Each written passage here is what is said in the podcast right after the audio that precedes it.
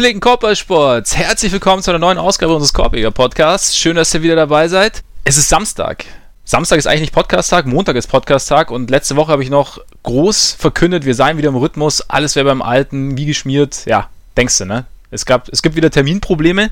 Deshalb sitzen wir heute am schönen Wochenende uns virtuell gegenüber. Wir, das sind der heute etwas unausgeschlafene Ole Freaks. Ich bin Max Marbeiter und ich hoffe, dass ich es jetzt irgendwie hinkriege, Ole die, nächsten, die nächste Stunde, die nächsten anderthalb Stunden irgendwie wach zu halten, weil Ole war heute nach dem Einsatz, ne?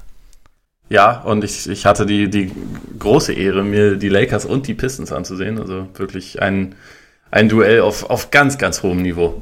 Von daher, ja, auf jeden Fall. Da, davon erhole ich mich noch, gebe ich zu. das wird wahrscheinlich auch noch ein bisschen dauern. Ne? Die Lakers auch noch nach all den Verletzungen jetzt auch noch Load Management geschädigt gewesen, ne? war ein bisschen, bisschen elendig wahrscheinlich am Ende. Ja, Andre Ingram kannst du schon zusehen. Also. Ja, stimmt, der ist jetzt, der ist jetzt zurück. Finde ich immer eine ganz coole Story, aber übrigens, wenn der, wenn er wieder da ist.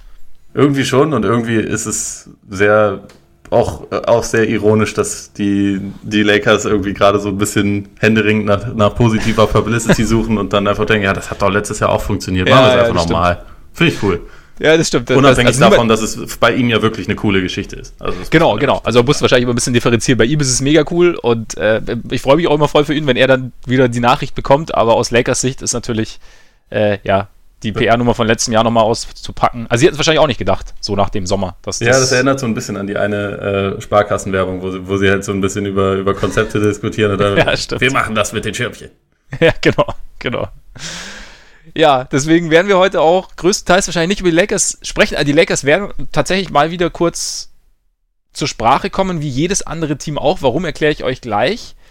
Zunächst kommen wir aber wieder zum Geschäftlichen, weil das ist momentan äh, so der Klassiker bei uns äh, zum Start. Also zunächst weise ich euch wie immer auf unsere schöne Patreon-Seite hin äh, über die ihr uns unterstützen könnt, wenn ihr wollt, wenn euch gefällt, was wir tun. Ähm, schön ist, dass es schon sehr, sehr viele machen. Also wir freuen uns da sehr drüber. Vielen Dank euch und wenn ihr das wollt, geht ihr auf patreon.com slash Podcast. Korpiger in diesem Fall mit AE.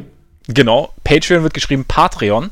Auch das sei mit immer EO. noch angemerkt. Auch Hä? richtig. Mit EO. Mit EO, ganz genau. Und in direktem Zusammenhang mit Patreon steht vor allem in dieser Woche etwas, das der Kollege Frerks geleistet hat, so im letzten Jahr ungefähr.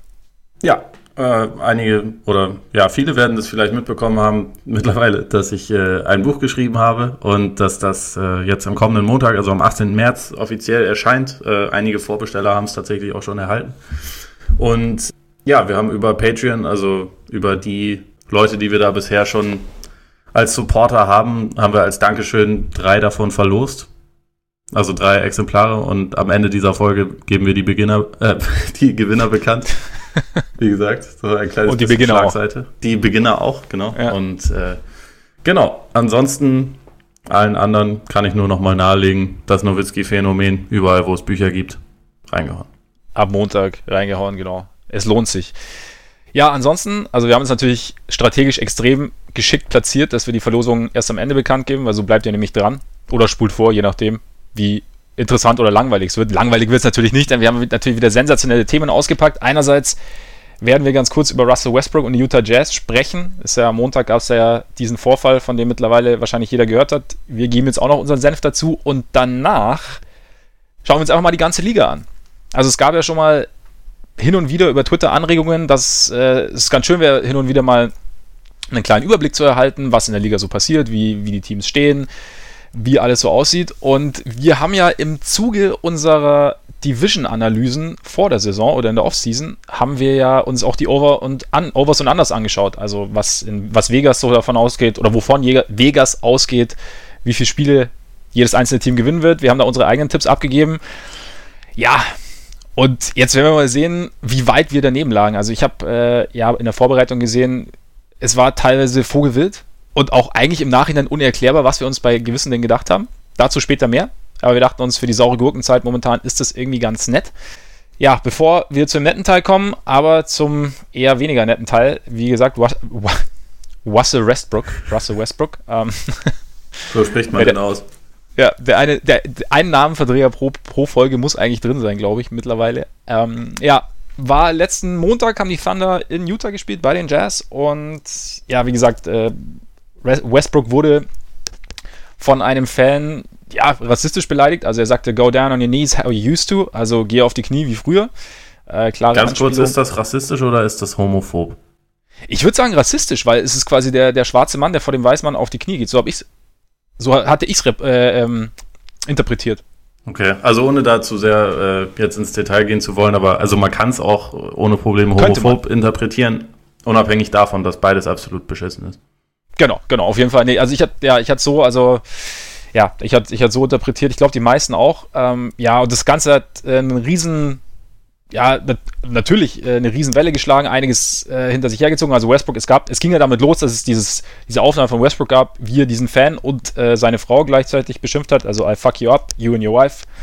Ich mach euch fertig. Oder ich weiß nicht, ob du da auch wieder eine gute Übersetzung hast dafür, Ole. Wie, ich weiß nicht, also ich, ich ficke euch hoch, ist einfach schlecht, das funktioniert ist ja schlecht, nicht. ja. ja genau. Das, das, kann man nicht mehr, also sagen wir, ich, ich mach dich fertig, funktioniert in dem Fall ja. wahrscheinlich besser.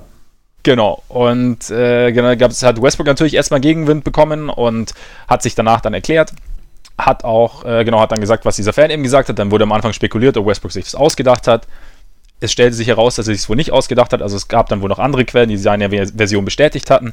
Der Fan hat ein Interview nämlich gegeben, in dem er gesagt hat, oder in dem er behauptet hat, nicht, nichts dergleichen gesagt zu haben. Und ja, er, ja. Hatte, er hatte ja eine Begründung, wo er meinte, dass er, dass er seine, seine Knie kühlen sollte. genau, weil er ja schon Eispacks, er sollte sich hinsetzen und seine Knie kühlen. Ne? Ja, das genau. war so, ja. Genau, Sehr glaubwürdig. Hatte, ja, hatte auch Eispacks um die Knie schon, stand aber. Ja, es kam dann, also anscheinend hatte aber eher Westbrook recht, weil die Jazz dann nach einiger Recherche den Fan auf Lebenszeit aus der Arena ausgeschlossen haben die Besitzerin hat sich dann auch nochmal vor einem Spiel jetzt diese Woche dann hingestellt und hat äh, nochmal ganz klar gesagt, dass sowas nicht geht bei ihnen in der Halle, dass äh, ihre Community nicht, nicht so drauf ist, äh, nichts in diese Richtung ist, dass es halt Einzelfälle sind und dass diesen Einzelfällen auch nachgegangen werden wird, sollte sowas vor, äh, vorfallen. Donovan Mitchell, finde ich, hat ein ganz gutes Statement abgegeben, auch, indem er halt klar den Fehler benannt hat, aber auch gleichzeitig, ja, eben also ich meine, er war natürlich in einer schwierigen Situation, weil es ist ja seine Fanbase und er kann jetzt nicht den, er konnte nicht den, den, den Vollhammer rausholen, aber er hat, er hat so viel Hammer rausgeholt, wie er konnte zur Aussage, hat aber gleichzeitig nicht, nicht seine Fanbase verschreckt. Also fand ich so in sein, durch sein Wort, als ich es gelesen habe. Und hat da, finde ich, äh, die richtigen Worte gefunden. Weiß ich nicht, ob es er selber war oder mit. Wobei ich finde, Mitchell, Mitchell kommt bei mir auch immer sehr, sehr, ja, durchdacht drüber. Also könnte ich mir schon vorstellen, dass er es auch selber gesagt hat. Ja, ich meine, ich finde, ich meine, abgesehen davon, dass ich diese rassistische Scheiße einfach nicht mehr hören kann, so langsam, oder diese, diese dämlichen Beschimpfungen unter, unter, unter der Gürtellinie, was macht man daraus? Also ich meine, Westbrook wurde ja auch kritisiert, dass er nicht ruhig geblieben ist, habe ich gehört. Also Kritik an Teilweise, Westbrook. Also er hat ja auch eine 25.000 äh, Dollar Geldstrafe dafür bekommen, genau, für das, was genau. er gesagt hat. Also und ich finde auch seine Aussage, also I fuck you up und uh, you and your wife, also finde ich, ist auch sehr, sehr falsch jetzt mal abgesehen von der Wortwahl, aber ich finde es schwierig, Westbrook zu sagen, er soll sich wie ein Profi verhalten und ruhig verhalten, weil ich meine, also was heißt jetzt Profi? Also für mich heißt Profi in, im Sinne eines NBA-Spielers, also er soll primär mal gut Basketball spielen, die besten Voraussetzungen schaffen, dass er gut Basketball spielen kann, also sich körperlich in Form halten, an seinem Spiel arbeiten, sollte mit Druck zurechtkommen, also wenn es im Spiel, also wenn es im Spiel, weiß ich nicht, um alles geht, wenn Playoffs, äh, ja am Ende enges Spiel, soll auch ja, Pfiffe aushalten, aber ich finde halt, beschimpfen gehört nicht dazu. Also sich, oder sich beschimpfen lassen, finde ich, gehört nicht dazu. Natürlich wäre die beste Reaktion gewesen, oder zu, einfach Ruhe zu behalten und hinterher zu sagen, oder zum Security hinzugehen und zu sagen, hey, pass mal auf, hier, der Kollege war jetzt gerade nicht okay. Aber ich weiß nicht, ob das, also ich, ich finde das, ich finde für mich gehört es nicht in, in, in die Jobbeschreibung eines Profis, weil da spielt ja auch so viel mehr rein. Also die Persönlichkeit, also es gibt vielleicht Leute, die ruhiger bleiben als Westbrook in dem Fall, dann spielt vielleicht noch mit rein, wie oft er solche Sachen schon gehört hat, wie oft das vielleicht während seiner Kindheit gehört hat, wie, ähm, also was, was, was das mit in dir auslöst, was du vorher schon erlebt hast. Also ich finde halt, da sich dann halt immer hinzustellen, zu sagen, ja, der, der muss da anders reagieren, finde ich schwierig. Oder wie siehst du das? Ja, Abgesehen vom Wortlaut natürlich. Also, also das Einzige, wo ich ihm einen Vorwurf äh, machen würde, wäre, dass er halt die, die ähm, Frau mit reingenommen hat. Ja, genau. Ähm, dass er da reagiert. Also ehrlicherweise er kriegt es ja wirklich oft ab, erwiesenermaßen. Also Westbrook mhm. ist ein Spieler, der, glaube ich, in den Hallen aus irgendeinem Grund so ein bisschen häufiger angegangen wird als, als äh, eigentlich fast alle anderen Spieler. Und also jetzt im Zuge dieser Geschichte ist ja auch noch ein anderer Jazz-Fan, der ihn letztes oder vorletztes Jahr einmal rassistisch beleidigt hatte, hat jetzt auch noch ein Lifetime-Ban von den Jazz bekommen.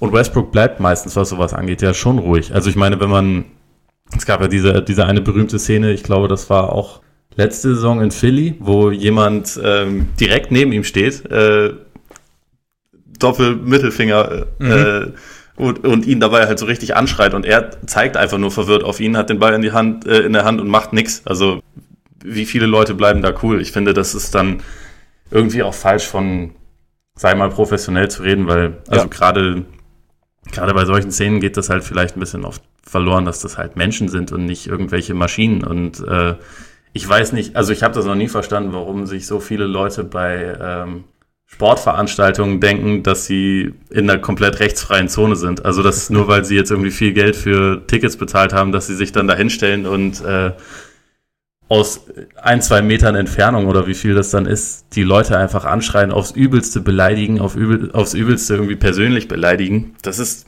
da werden so viele Grenzen überschritten und ich frage mhm. mich halt immer, warum das da so ausgelöst wird, weil so, auch dieser Typ, also dieser Vogel, der wird ja auch nicht zu Starbucks gehen und da, wenn jemand ihm den äh, Kaffee einschenkt, sich da hinstellen und deine Mutter stinkt auch oder so nach dem Motto. Also ja. woher kommt das? Woher, also ich weiß nicht, ich finde, man entschuldigt da viel zu oft einfach ein komplett asoziales Verhalten und ob das, ja. also rassistisch macht dann noch mal eine, eine extra Portion. Also da kommt dann noch was dazu, aber auch, also wie oft die Familien von, von irgendwelchen Spielern da beleidigt werden. Ja, weiß ich nicht. Ich, ich finde das so, so häufig wie Westbrook sich da eigentlich sehr cool verhält, finde ich schon relativ beeindruckend. Und das ist in, mhm. vielleicht ist das in dem Fall halt eine Ausdrucksweise, die ihn da besonders ge getroffen hat, ja. was ich verstehen kann. Also, wie du schon sagst, da steckst du ja nicht drin. Du weißt ja nicht, was er jetzt vielleicht irgendwie mit so einer Aussage dann verbindet. Und dann, ich, wie gesagt, abgesehen davon, dass er da jetzt die, die Ehefrau mit reingebracht hat in seine Aussage, abgesehen davon, dass er ja sowieso nicht hingegangen ist, um da jetzt wirklich jemanden dann zu verprügeln, mhm. ähm, finde ich die Reaktion ehrlich gesagt vollkommen verständlich. Und das ist mir dann auch wichtiger zu sagen, das ist richtig oder falsch. Wichtig finde ich in dem Fall zu sagen, es ist verständlich. Ich meine, die 25.000 genau. Dollar tun ihm ja auch nicht weh. Das ist jetzt, das muss wahrscheinlich die NBA machen, um irgendwie ihre Regularien durchzusetzen. Aber wenn man, wenn man sich das so ein bisschen anschaut, wie wie krass, gerade im Zuge dieser ähm, Malice at the Palace damals, wie, wie krass das Spielerverhalten eigentlich reguliert wird. Also wie schnell zum Beispiel es technische Fouls gibt, wenn man einfach nur jemanden anguckt oder sagt, nein, das war falsch, das war ein falscher Pfiff. Du bist gemein, Schiedsrichter. Kriegt man sofort ein Technical dafür. Und in dem Fall, da sind dann halt irgendwelche Fans beleidigen, was das Zeug hält und es stehen Security-Leute direkt daneben. So, ja, okay, so, da ist halt, da wird halt so krass mit zweierlei Maß gemessen, dass ich dann auch teilweise denke, das, das sollte man vielleicht ein kleines bisschen überdenken. Darauf kommt es genau an. Also, was du sagst, dass eben die Spieler, also es gab den Malice at the Palace, aber das ist ja, war ja wirklich die, die unrühmliche Ausgabe, aber, äh, Ausnahme. Im Normalfall haben Fans aber nichts zu befürchten. Also es ist so ein bisschen wie der verlängerte Arm von, von Social Media, jetzt mal platt ausgedrückt, aber du kannst jetzt, Du kannst in so einer Halle, kannst du im Prinzip schreien, was du willst, maximal wirst du rausgeschmissen. Im Normalfall jetzt nicht mal das, aber der Spieler selber, derjenige, an den du deine Tiraden richtest, der hat bis auf jetzt dich jetzt auf dich hinzuweisen, hat er keine, keine Handhabe sozusagen. Ist ja, ich meine, du, hast, oder du hast nichts zu befürchten. Du hast nichts zu befürchten, dass der jetzt irgendwie ausholt und dir direkt eine mitgibt. Und könnte ich mir schon vorstellen, dass das halt irgendwie in dieser Emotion ja dazu führt, dass man halt einfach äh, komplett unter die Gürtellinie gehen will. Und ich finde halt, ich, ich habe halt so das Gefühl, es häuft sich so ein bisschen, das heißt, es häuft sich ein bisschen, aber in letzter Zeit hört man immer mal wieder, dass es, oder immer öfter, dass es halt irgendwie so unter die Gürtellinie geht. Und das stört mich so ein bisschen. Also warum, wie du auch sagst, warum muss ich in so einer Halle äh, irgendwie jemanden wirklich aufs, aufs Niedrigste beleidigen oder zu versuchen, ihn wirklich so in, in, seinem, in seinem Innersten zu treffen? Also es, im Endeffekt ist es halt immer noch Sport und gut, aber man sieht es ja immer wieder, wie viel, da muss man wahrscheinlich auch sehen, wer da irgendwie, also ohne da jetzt irgendwas entschuldigen zu wollen, aber ja, dieses unterschiedliche, die unterschiedliche Herangehensweise von Zuschauern irgendwie. Also man sieht ja ganz oft auch im Fußballstadion, wenn da mal so irgendwie so der, die, der totalen Schwenk über die Kurve geht, äh, wie, viel, wie viel Hass da teilweise irgendwie in, in den Gesichtern ist. Ja, absolut. Also da, da muss man auch dazu noch sagen, dass, äh, äh ohne dass, dass, dass man das irgendwie rechtfertigen will, aber die NBA und ihre Fans sind harmlos im Vergleich jetzt zu beispielsweise Fußball- oder auch Basketball-Fans auf dem Balkan oder in mhm. Griechenland, mhm. also wie, wie häufig da irgendwie auf den Rängen indoors irgendwelche Pyros gezogen werden und äh, irgendwelche, irgendwelche Tumulte entstehen und äh, Kippen aufs Feld geworfen werden oder was weiß ich. Das ist ja, das kommt ja also auch zum Glück in, in der NBA eigentlich so gut wie gar nicht vor. Aber also wie gesagt, ja. das soll natürlich jetzt nicht rechtfertigen, dass es, dass, dass es nee, dann solche Arschlöcher dann trotzdem gibt. Nee, es, es, gibt, es gibt dafür einfach auch gar, es gibt keinerlei Rechtfertigung, jemanden auf welche Art auch immer so tief zu beleidigen, rassistisch zu beleidigen, homophob zu beleidigen, was auch immer. Es ist einfach, da, da gibt es nichts. Wie, wie, wie findest du die Reaktion der Jazz, dass sie ihn gebannt haben? Vollkommen richtig und konsequent. Ich fand ja. auch die, äh, die Rede, die, ähm, jetzt sagen wir gerade nochmal kurz den Namen. Gail. Gail Miller, genau. Ja. Die sie gehalten hat, fand ich, fand ich absolut richtig und konsequent. Ja. Und also ich weiß nicht, ob du das Interview mit GM Dennis Lindsay dazu gelesen hattest, mhm. wo er halt auch so über seine Erfahrungen gesprochen hat.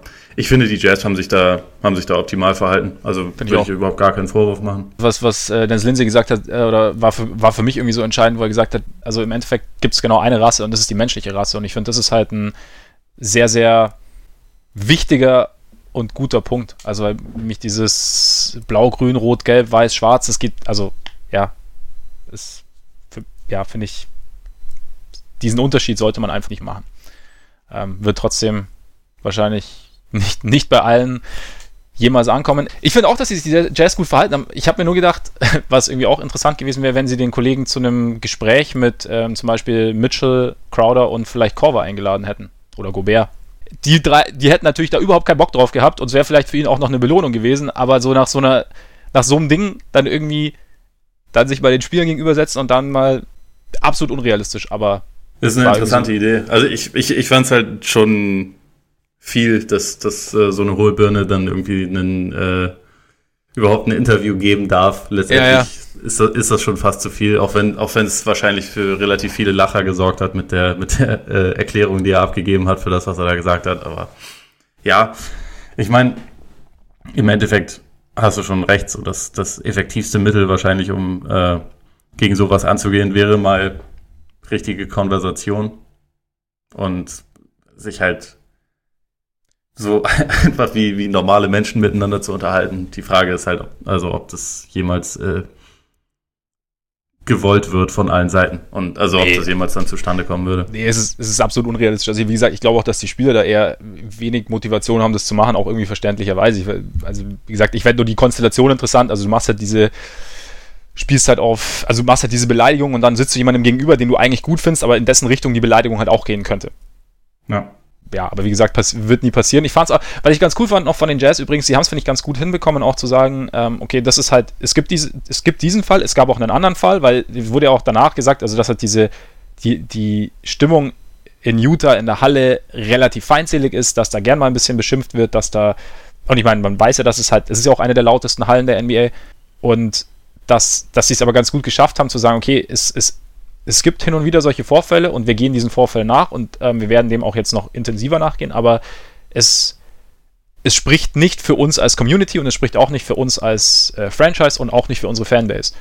Und ähm, da irgendwie so, ein, so, ein, ja, so eine Differenzierung reingebracht haben, weil ich finde schon, dass man ja, also man kommt also ganz schnell, okay, hier, äh, weiß ich nicht, der, das weiße Utah, in Anführungszeichen, da ähm, sitzen sie halt, da sitzen dann alle, sitzen die ganzen Rassisten, ist ja auch nicht so. Weil ich meine, in so einer Halle, das ist so eine hetero, heterogene Gruppe, da ist so viel, da sind so viele Hintergründe, so viele Gesinnungen, so viele ähm, Lebenseinstellungen, kannst du auch nicht sagen, hey, so ist es da halt. Klar, nee, natürlich nicht. Also man, man, kann sich da auch nicht von, von ein oder zwei Arschlöchern irgendwie repräsentieren lassen. Genau, genau. Und da finde ich, und sie haben es sie haben's nicht entschuldigt, was sie getan haben, sondern ich finde, sie haben es klar angesprochen und haben gleichzeitig aber gesagt, es, es gilt nicht für alle und wenn es nochmal passiert, sind wir da noch mehr dahinter, dass, dass es bestraft wird quasi und dass dem nachgegangen wird. Und das fand ich, fand ich irgendwie so vom, von der Reaktion her, fand ich das, ja, so gut, so, so gut man in so einer Situation reagieren kann, wie halt möglich. Und so angemessen auch irgendwie. Ja. Und also, es ist für die NBA grundsätzlich wahrscheinlich auch nicht so, so eine ganz einfache Lage, weil während die Jazz jetzt oder die Jazz-Fans jetzt ein paar Mal mit sowas negativ aufgefallen sind, an sich sind so, sind so Hallen wie Utah, OKC zum Beispiel ja eine absolut Portland auch. Ja, Portland auch noch sind, sind eigentlich ja positive Beispiele, weil da es wirklich immer laut ist. Und du hast in der NBA extrem viele Hallen, gerade in der Regular Season, die immer leer sind und wo ja. halt einfach auch gar keine Stimmung drin ist. Also bei den Pistons kannst du das eigentlich, da die Spiele, wo da wirklich mal so ein bisschen Stimmung in der Halle ist, die kannst du an einer Hand abzählen, ob die jetzt gerade gut sind oder nicht. Und das ist, oder ja, was heißt, also als sie richtig gut waren, war da natürlich schon Stimmung im alten Palace Klar, noch, aber. Kommt immer. Das ist halt irgendwie, man, man will ja durchaus auch eine hitzige Atmosphäre haben. Nur so die, diese, also diese, dieses krasse über die Stränge schlagen. Also das eine hat, das eine will man und dann sticht es aber halt natürlich komplett negativ heraus, wenn, wenn dann ein, zwei Arschlöcher mit, mit so einem Kram ankommen, mhm. was halt überhaupt nicht zu dem passt. Es kippt natürlich schneller, wenn, wenn mehr Intensität auch auf den Rängen ist und wenn mehr, ja, ja, ja Hitzigkeit irgendwie, Hitzigkeit, gibt es das Wort wahrscheinlich nicht. Ähm, oder, sagen wir Hitze. Sagen wir Hitze, genau. Wenn, wenn die Fans halt ja mehr bei der Sache sind. Natürlich, also es sollte natürlich nicht so sein, aber je nachdem, wer, wer das dann ist und wer sich dann da irgendwie gerade emotional komplett mitreißen lässt, kippt es halt irgendwie schneller.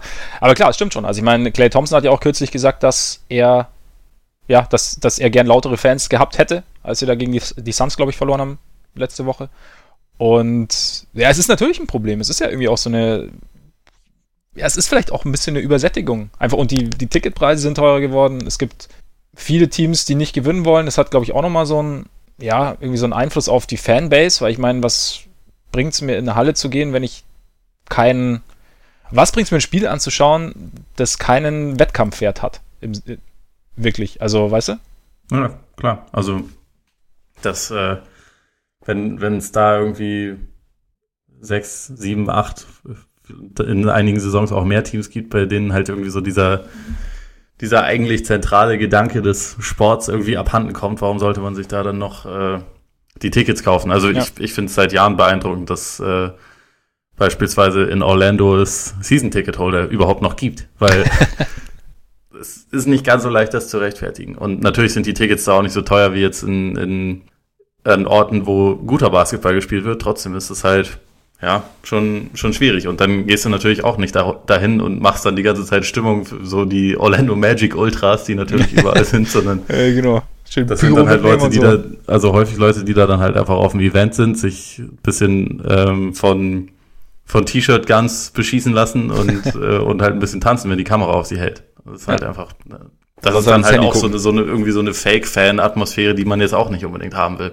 Aber die, die NBA hat da, glaube ich, grundsätzlich ein bisschen ja, bisschen das Problem, dass es halt einfach nicht so, nicht so ein klassisches ähm, Fanerlebnis gibt, wie das jetzt, wie das jetzt dann in Sportarten wie beispielsweise beim Fußball in Europa ist oder auch in den USA an Colleges, wo aber auch andauernd über die Stränge geschlagen wird, was, was die persönlichen Beleidigungen angeht. Ja, ja, klar. Es, ist, es, es wäre mal interessant zu, zu wissen, warum das in der NBA so ist. Ich, weiß nicht, wenn ich drüber nachdenke, komme ich dann schon öfter mal eben, wie gesagt, einerseits natürlich auf diese Tanking-Geschichten, einfach, dass, dass es Teams gibt, die nicht gewinnen wollen, aber es gibt natürlich auch genügend Teams, die, die gewinnen wollen, bei denen es jetzt nicht zwingend immer voll ist. Und andererseits halt komme ich auf die, die Masse an Spielen. Also, ja, es sind mein, definitiv zu viele Spiele. Und das einzelne Spiel verliert halt extrem an Wert. Und ich meine, ich merke es jetzt bei mir selber gerade. Ich habe gerade irgendwie also ich habe es auch eingangs schon gesagt, so, so gerade so ein bisschen saure Gurkenzeit, so einen Monat vor, vor Playoff-Beginn und für mich ist gerade so ein bisschen wie so eine Postvöllerei-Situation irgendwie. Weißt du, so, so wahnsinnig viel schon gesehen und irgendwie jetzt gerade denke ich mir so, pff, also so, so gern ich diesen Sport mag, aber gerade denke ich mir irgendwie, reicht es mir gerade auch irgendwie. Ich bin froh, wenn die Playoffs beginnen. Ja, ich meine, in den USA ist ja jetzt auch gerade richtet sich der Fokus halt komplett auf College. Und dann merkst du halt auch schon, dass so der, der Spielplan auch so ein bisschen anders gestaltet ist, so abgesehen jetzt von diese Woche Warriors Rockets, was ein geiles Spiel war, und äh, Warriors OKC, was in der kommenden Nacht ist, sind halt dann auch nicht mehr so wahnsinnig viele Marquee-Matchups, weil man halt weiß, okay, jetzt schauen die Leute erstmal, was so, was Zion und Kollegen machen. Und äh, wir, wir melden uns dann Mitte April wieder. Also es hat momentan schon so ein bisschen so, äh, bald ist Urlaub. Äh, und das ist aber auch so ein bisschen, das ist auch so ein bisschen so ein Ding. Jetzt, wir haben jetzt, also im Prinzip äh, gibt es so die ersten Saisonwochen, so alle, also langer Sommer gewesen, Free Agency, viel passiert, wir sind alle irgendwie heiß auf die neuen Teams und was, was so, wer sich wie zusammengestellt hat und wie das wo funktioniert. Und dann ist aber, hast du die NFL, die die Wochenenden dominiert. Das heißt, du hast diese, gerade diese Sonntagsspiele, die ja eigentlich immer so ein, so ein großes Ding sein sollten, die sind ja ewig lang, sind es ja wirklich Spiele, die du jetzt nicht zwingend sehen musst. Ja, ja die dann, sind immer bis zur Jahreswende. Und dann ja. gibt es immer noch mal ein paar Termine, wo man den, den NFL-Playoffs halt aus dem Weg geht. Ja. Und dann, dann wird es irgendwann, dann wird es irgendwann gut. dann wird es irgendwann gut und dann kommt aber schon wieder College. Ja. Also das heißt, du hast dann irgendwie, weiß ich, eine, eine, eine Zeitspanne von knapp zwei Monaten, nicht mal, in der es irgendwie relevant ist und also was heißt relevant ist, aber in der du halt irgendwie auch diese diese Marquis-Matchups irgendwie pushen kannst, willst und ist eigentlich ja, es ist irgendwie eine schwierige Situation und dann da, da geht natürlich dann auch ein bisschen Euphorie verloren dann so in der in der breiten Masse. Dann aber gut, also da müsste schon ich meine, der Liga geht es trotzdem, wir brauchen jetzt nicht so tun, als ging es der Liga schlecht. Andererseits muss man sich natürlich überlegen, haben wir auch schon öfter als Thema gehabt, ob jetzt halt die Stories wichtiger sind oder ob halt das Sportliche wichtiger ist. Und bei der NBA habe ich manchmal also, so. Während der Regular Season ist die Social Media Interaktion wesentlich stärker als die Fan Interaktion in der Halle. Ja. So im Durchschnitt. Und ja, eben. Ist, und ähm, also wenn man modern sein will, und die NBA tut das ja auch durchaus, äh, kann man natürlich wunderbar damit angeben, dass halt die, die NBA als Liga grundsätzlich irgendwie mehr Follower hat als die ganzen anderen großen US-Ligen zusammen, was ja schon auch also sicherlich wertvoll ist, aber ja. Es ist trotzdem, bis die Playoffs dann irgendwann anfangen, einfach eine ganz andere Geschichte als, als jetzt beispielsweise in der NFL, wo auch einige Teams halt für den Arsch sind und wo trotzdem irgendwie jedes Spiel halt ein Event ist. Mhm. Also, also diese, so diese lange Regular Season entwertet halt einfach so ein bisschen. Ja, voll, voll. Also es ist so ein bisschen so ein bisschen, ich finde da mit Followern und, und Engagement sozusagen ist halt so, das, so ein wie, wie Uli Hoeneß immer sagt, das sind ja eh keine echten Menschen. Eben, genau. Das sind ja nur, nur, nur Zahlen auf dem Bildschirm. Eben. das ist, aber es ist für dich schon so ein bisschen so ein Sekundärwert irgendwie. Also weißt du, also der, der, das, das Sportliche sollte theoretisch, also, also sagen wir, sollte aus meiner Perspektive im Vordergrund stehen, weil halt deswegen irgendwie ging es los, wobei vielleicht, vielleicht ist es auch gar nicht mehr so. Vielleicht war das also ist oder nicht mehr in der Masse so. Vielleicht gibt es heute echt viele, die halt so dieses Ganze außenrum, die, die der Sport gar nicht so wahnsinnig, also so am Rande tatsächlich interessiert, aber diese ganzen Stories, also dieses Drama oder diese, diese coolen Dudes oder was auch immer, weißt du, ich meine? Keine Ahnung. Ja, ich verstehe schon, was du meinst. Und ich, also ich glaube auch, dass, äh, dass es wirklich gerade während der Regular Season auch durchaus Argumente dafür gibt, weil Stories und irgendwie Drama produziert halt keine Liga so gut wie die NBA. Ja. Und ja, man, man ist den, man ist den Spielern ja auch gefühlt wesentlich näher als jetzt, als jetzt beispielsweise in der NFL, wo es natürlich auch ein paar bunte Vögel gibt, aber wo halt, also in der NFL ist halt auch so von den, äh, vom Salary Cap her das System einfach so, dass die Spieler nicht wahnsinnig, also die können sich gar nicht so aufführen, wie das, wie das jetzt NBA-Spieler tun und dadurch entstehen halt einfach wenige Geschichten und da hat halt ein, äh, ein Kader irgendwie, ist halt 50 Mann stark und das ist halt, äh, in der NBA alles so ein bisschen anders und dadurch sind halt die einzelnen Leute irgendwie gefühlt wichtiger und stehen auch mehr im Fokus und man, man interessiert sich dann teilweise ein bisschen mehr so für die, für die Storyline als für die Spiele an sich. Auf jeden Fall. Wär, realistisch gesehen wird sich daran, glaube ich, auch nichts ändern, weil ich kann mir jetzt nicht vorstellen, dass die Liga auf einmal sagt, komm, ab jetzt nur noch 40 Spiele Nee, das würde nicht passieren. Und, Aber ähm, ich, wüsste, ich wüsste jetzt auch nicht, wie man es wie nee, also, lösen soll. Und ich glaube auch nicht, dass die NBA da jetzt irgendwie alle Probleme lösen muss, weil also das Wachstum grundsätzlich ist da. Also dieses Jahr sind halt die Einschaltquoten ein bisschen runtergegangen zwar, aber ähm, insgesamt steht die, steht die Liga, glaube ich, auf, einem, auf äh, recht soliden Beinen. Ja, auf jeden Fall. Und ich meine, der, der Cashflow stimmt und das gefällt nicht jedem, das gefällt jetzt auch nicht zwingend mir, aber es ist halt trotzdem ein sehr, sehr wichtiger Aspekt, für viele vielleicht sogar der wichtigste Aspekt. Von daher können wir uns jetzt auch äh, amüsanteren Themen widmen und uns unsere Over-Unders anschauen, oder? Ja, ist aber gut, dass wir äh, zum zweiten Mal in Folge in eine absolute Meta-Diskussion abdriften. ja, aber finde ich, find ich eigentlich nicht schlecht. Ja, finde ich auch so. Aber zwischendurch, wie gesagt, das, äh, sportlich ist gerade eh nicht so spannend. Von daher passt es ganz gut.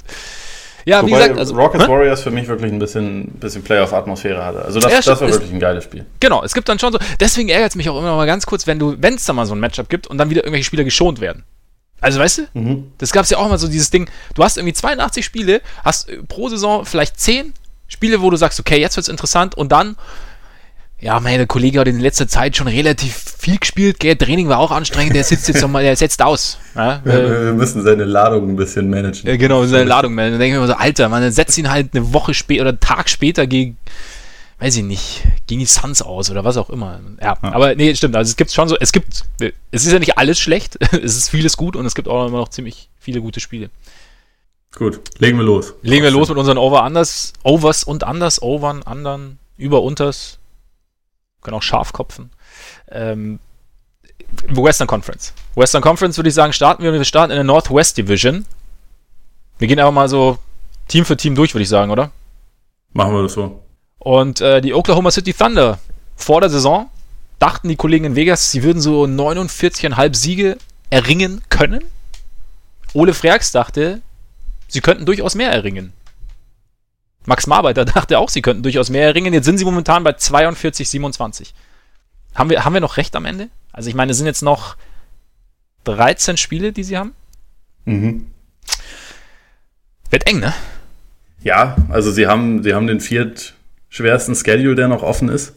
Und die letzte Zeit, also gerade nachdem Paul George jetzt ein bisschen Probleme mit der Schulter hatte, waren sie jetzt auch nicht mehr unbedingt das allerüberzeugendste Team. Mhm. Deswegen, also ich glaube, das wird tatsächlich, das wird eng, aber ich würde jetzt auch noch nicht sagen, dass sie es definitiv nicht schaffen. Also ich meine, die Chance ist schon da und also gerade so fünf Spiele sind für mich eigentlich Pflicht, dass sie die gewinnen. Ähm, halt gegen Dallas, Memphis, die Lakers, die Timberwolves und die Heat. Also gut, Heat sind jetzt in letzter Zeit auch wieder ein bisschen stärker geworden. Trotzdem, ja, sollte OKC das eigentlich machen und dann, ja, es stehen halt noch ein paar richtige Topspiele aus. Also Milwaukee, zweimal die Raptors, Jetzt gegen die Warriors kommende Nacht, also schwer. Ich, ich würde jetzt mal sagen, dass sie wahrscheinlich bei 48 oder 49 landen am Ende und, mhm. und damit halt knapp drunter, aber schauen wir mal. Ja, ich sage ich sag jetzt einfach, also trotz des durchaus noch schweren Spielplans, sage ich, dass sie bei 50 landen. Bei 50.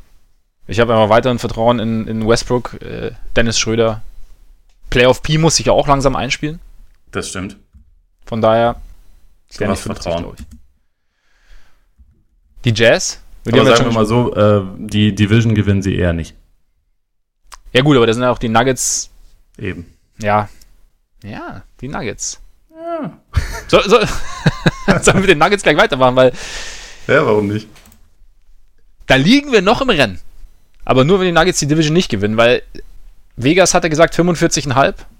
Wir hatten beide gesagt weniger. Sie sind bei ja, 45. Da, da liegen wir nicht mehr im Rennen, wenn sie noch ein Spiel gewinnen. Ich sage ja, noch liegen wir im Rennen. Noch. Ja, okay. Aber es müsste schon sehr, sehr viel passieren, dass, dass wir das, dass wir es noch irgendwie gewinnen. Ich finde aber, ich finde irgendwie, da kann man uns keinen Vorwurf machen. Also es gibt echt, also es, es werden noch Momente kommen, in denen ihr euch wahrscheinlich fragen werdet, ob ihr diesen Podcast, zumindest solltet ihr irgendwelches, irgendwelche Expertise erwarten, ob ihr diesen Podcast nochmal zuhören werdet oder solltet. Aber ich finde bei den Nuggets, ich fand jetzt so, ich weiß, sie haben, glaube ich, auch gesagt, dass es so um die 45 gehen könnte. Mhm. Aber dass da jetzt viel mehr passiert, war jetzt nicht so zu erwarten. Oder, oder, oder hätten wir irgendwie Jokic und Kollegen mehr zutrauen müssen? Also ich glaube, das, was halt bei uns beiden so ein bisschen die Denke war im Sommer, war ja, dass äh, man offensiv wieder eine starke Saison erwarten könnte und defensiv halt einfach ziemlich große Fragezeichen da sind. Und ja. defensiv haben sie halt die Saison über absolut überrascht.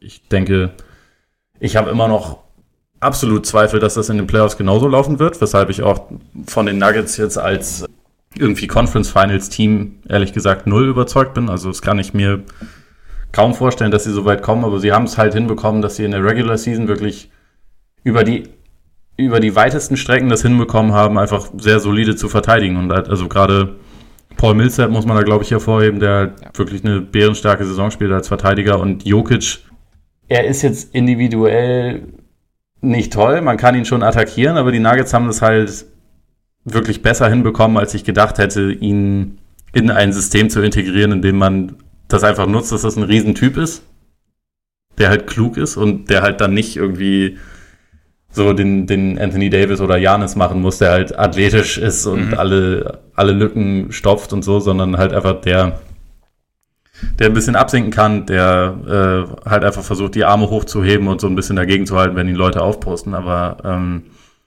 ja, das haut einfach besser hin, als ich dachte. Dazu ist dieser Kader halt unfassbar tief. Also auch wenn sie die gesamte Saison über immer wieder Verletzungsprobleme haben, irgendwer poppt dann immer. Malik Beasley hat sich mehr entwickelt, als ich vor der Saison erwartet hätte und von daher ja, die Nuggets sind halt wirklich einfach eine, eine positive Überraschung in der Regular Season. Fand ich auch, also auch eins, habe ich auch öfter gesagt, eins der der Teams, bei denen es irgendwie mir auch am meisten Spaß gemacht hat zuzuschauen. Ganz kurz noch zu Jokic. Hast du die äh, Umfrage von Kevin O'Connor zu einem möglichen Spitznamen für Jokic gesehen? Nee. Weltklasse. Ich, ich möchte das ganz kurz hier anbringen, weil, weil ich es wirklich geil fand. Also er hat vier, vier zur Auswahl gestellt. Einmal äh, Big Honey. Okay. Dann ähm, Joker, okay. War jetzt nicht dann. Ähm, Joker, ich, ich weigere mich, den so zu nennen, weil das einfach nur faul ist und null zu ihm passt. Ja, und es gibt halt auch einen anderen Serben, der diesen äh, Namen ganz gut besetzt. Ja. Der mit dem Basketball jetzt nichts zu tun hat, aber der durchaus solide Tennis spielen kann. Ähm, Snail Mail gab es noch. Und dann mein absoluter Favorit. Und ich freue ich freu mich schon drauf, ich freue mich jetzt schon, dass ich es wieder vorlesen darf. Oder was heißt wieder, dass ich es vorlesen darf? His Groundness. der, ist tatsächlich ziemlich ich, geil. den finde ich so Weltklasse. Ja, äh, anscheinend aber, so was ich so gelesen habe, Big Honey war, war der Favorit vieler. Also, Okay. Ja, ich meine, ist auch nicht schlecht. Finde ich auch mein, gut. Mein, mein Gedanke ist irgendwie immer, wenn ich ihn spielen sehe, Drunken Master. Also einfach, weil es so ein bisschen halt wie, Ja. ein, wie ein so einfach, also wie er spielt, das hat immer so ein bisschen was von Torkeln. Und auch dieser, dieser äh, Game Winner, den er jetzt gegen die Mavs rausgehauen hat, ja. er ist da letztendlich da, zu diesem Wurf hingetorkelt und danach sah er sofort so aus, als würde er sich fragen, so, wo sind meine Zigaretten? auch das ganze Spiel war komplett platt gewirkt und so. Von daher, Drunken Masters ist auch noch so eine Idee bei ihm. Aber ja, um es abzuschließen, die Nuggets auf jeden Fall sehr starke Saison. Mal sehen, wie es in den Playoffs läuft, aber die Regular Season haben sie gerockt oder rocken sie immer noch. Ja. Nee, bin ich auch gespannt, wie es da weitergeht. Äh, Jazz? Jazz wird einerseits, ja, ich meine, sie, bräuch, sie bräuchten jetzt noch genau zehn Siege. Sie haben den leichtesten Restspielplan. Wir haben beide gesagt, sie sind over am Ende. Also aktuell stehen sie bei 39, 29. Genau. Ich glaube, sie schaffen es. 48,5 war das, also die Ansage quasi. Ja. Ähm, du glaubst, sie schaffen es?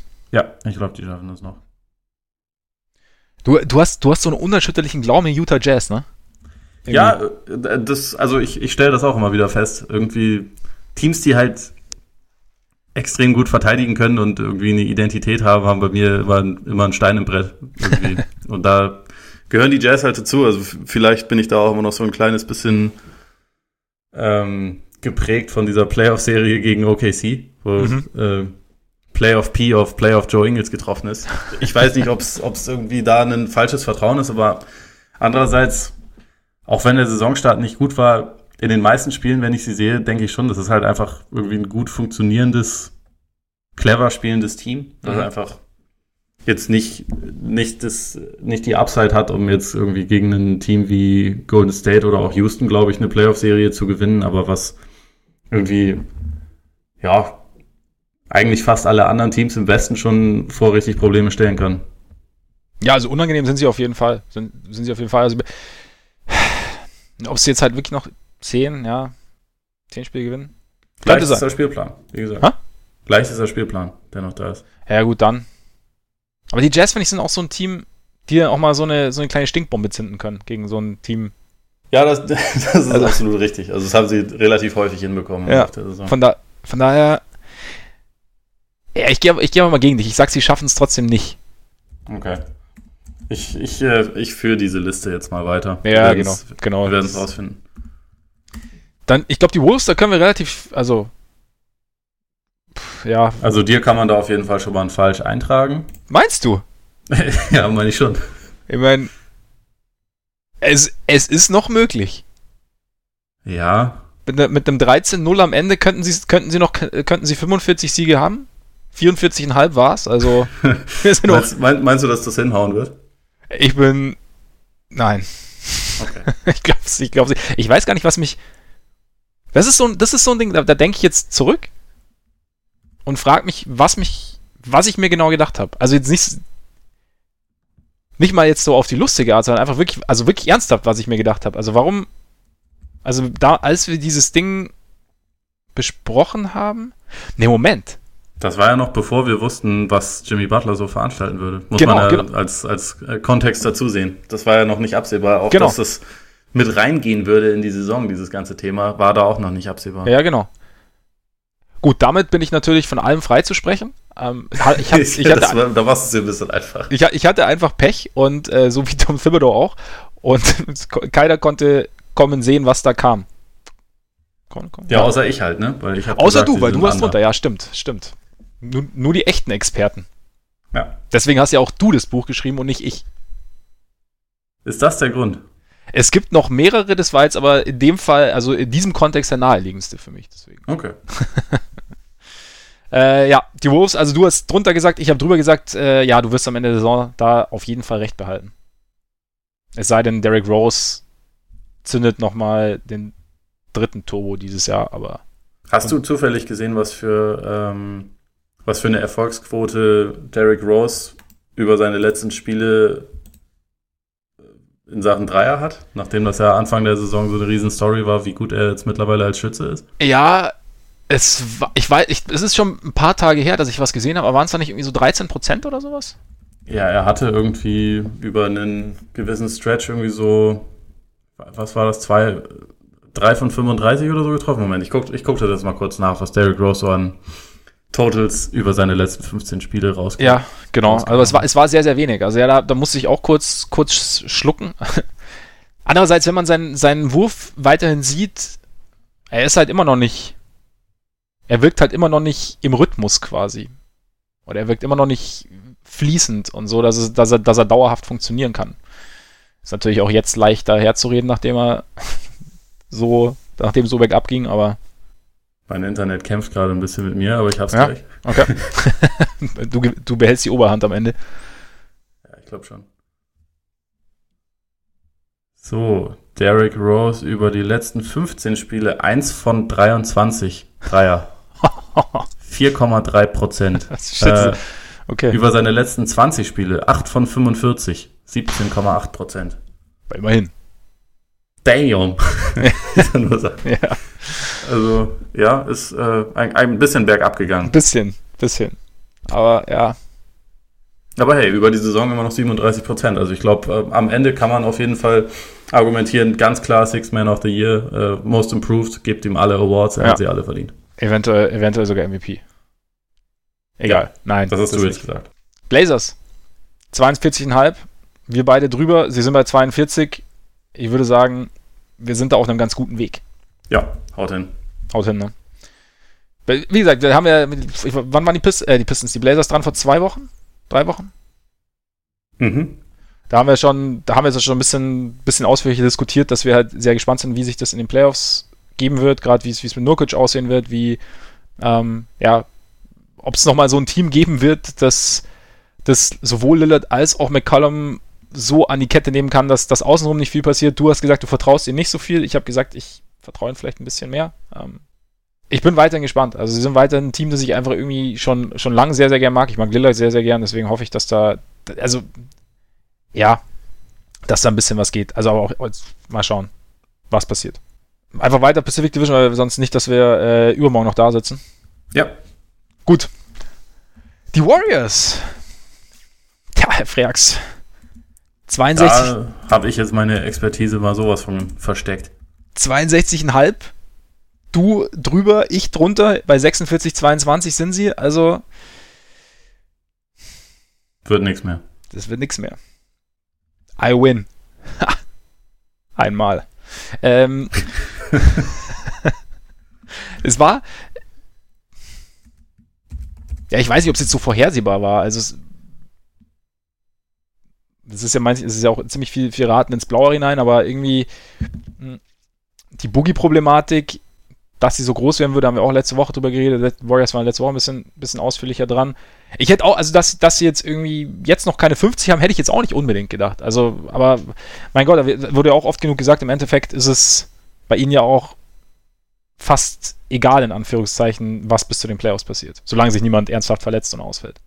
Ja, genau. Und also diese, diese Mentalität ist äh, bei Ihnen vielleicht dieses Jahr sogar noch ein kleines bisschen stärker als letztes Jahr. Und ich hatte halt eigentlich eher damit gerechnet, dass dadurch, dass Boogie mit reingekommen ist und auch sich Stimmt. ansonsten ein kleines bisschen was verändert hat, dass vielleicht so diese intrinsische Motivation wieder ein kleines bisschen stärker werden würde. Stattdessen ist halt eher das Gegenteil passiert. Die Bank ist überwiegend ziemlich schlecht. Dazu gibt's halt dieses Durant-Thema. Durant spielt zwar individuell wieder eine absolut überragende Saison, aber wieso sein, seine Zukunft überstrahlt so ein bisschen alles andere und ja, Draymond sieht Stand jetzt so aus, als würde er sich eher relativ schnell zurückentwickeln. Ähm, mhm. Also ich meine im Sinne von als würde er körperlich einfach langsam abbauen.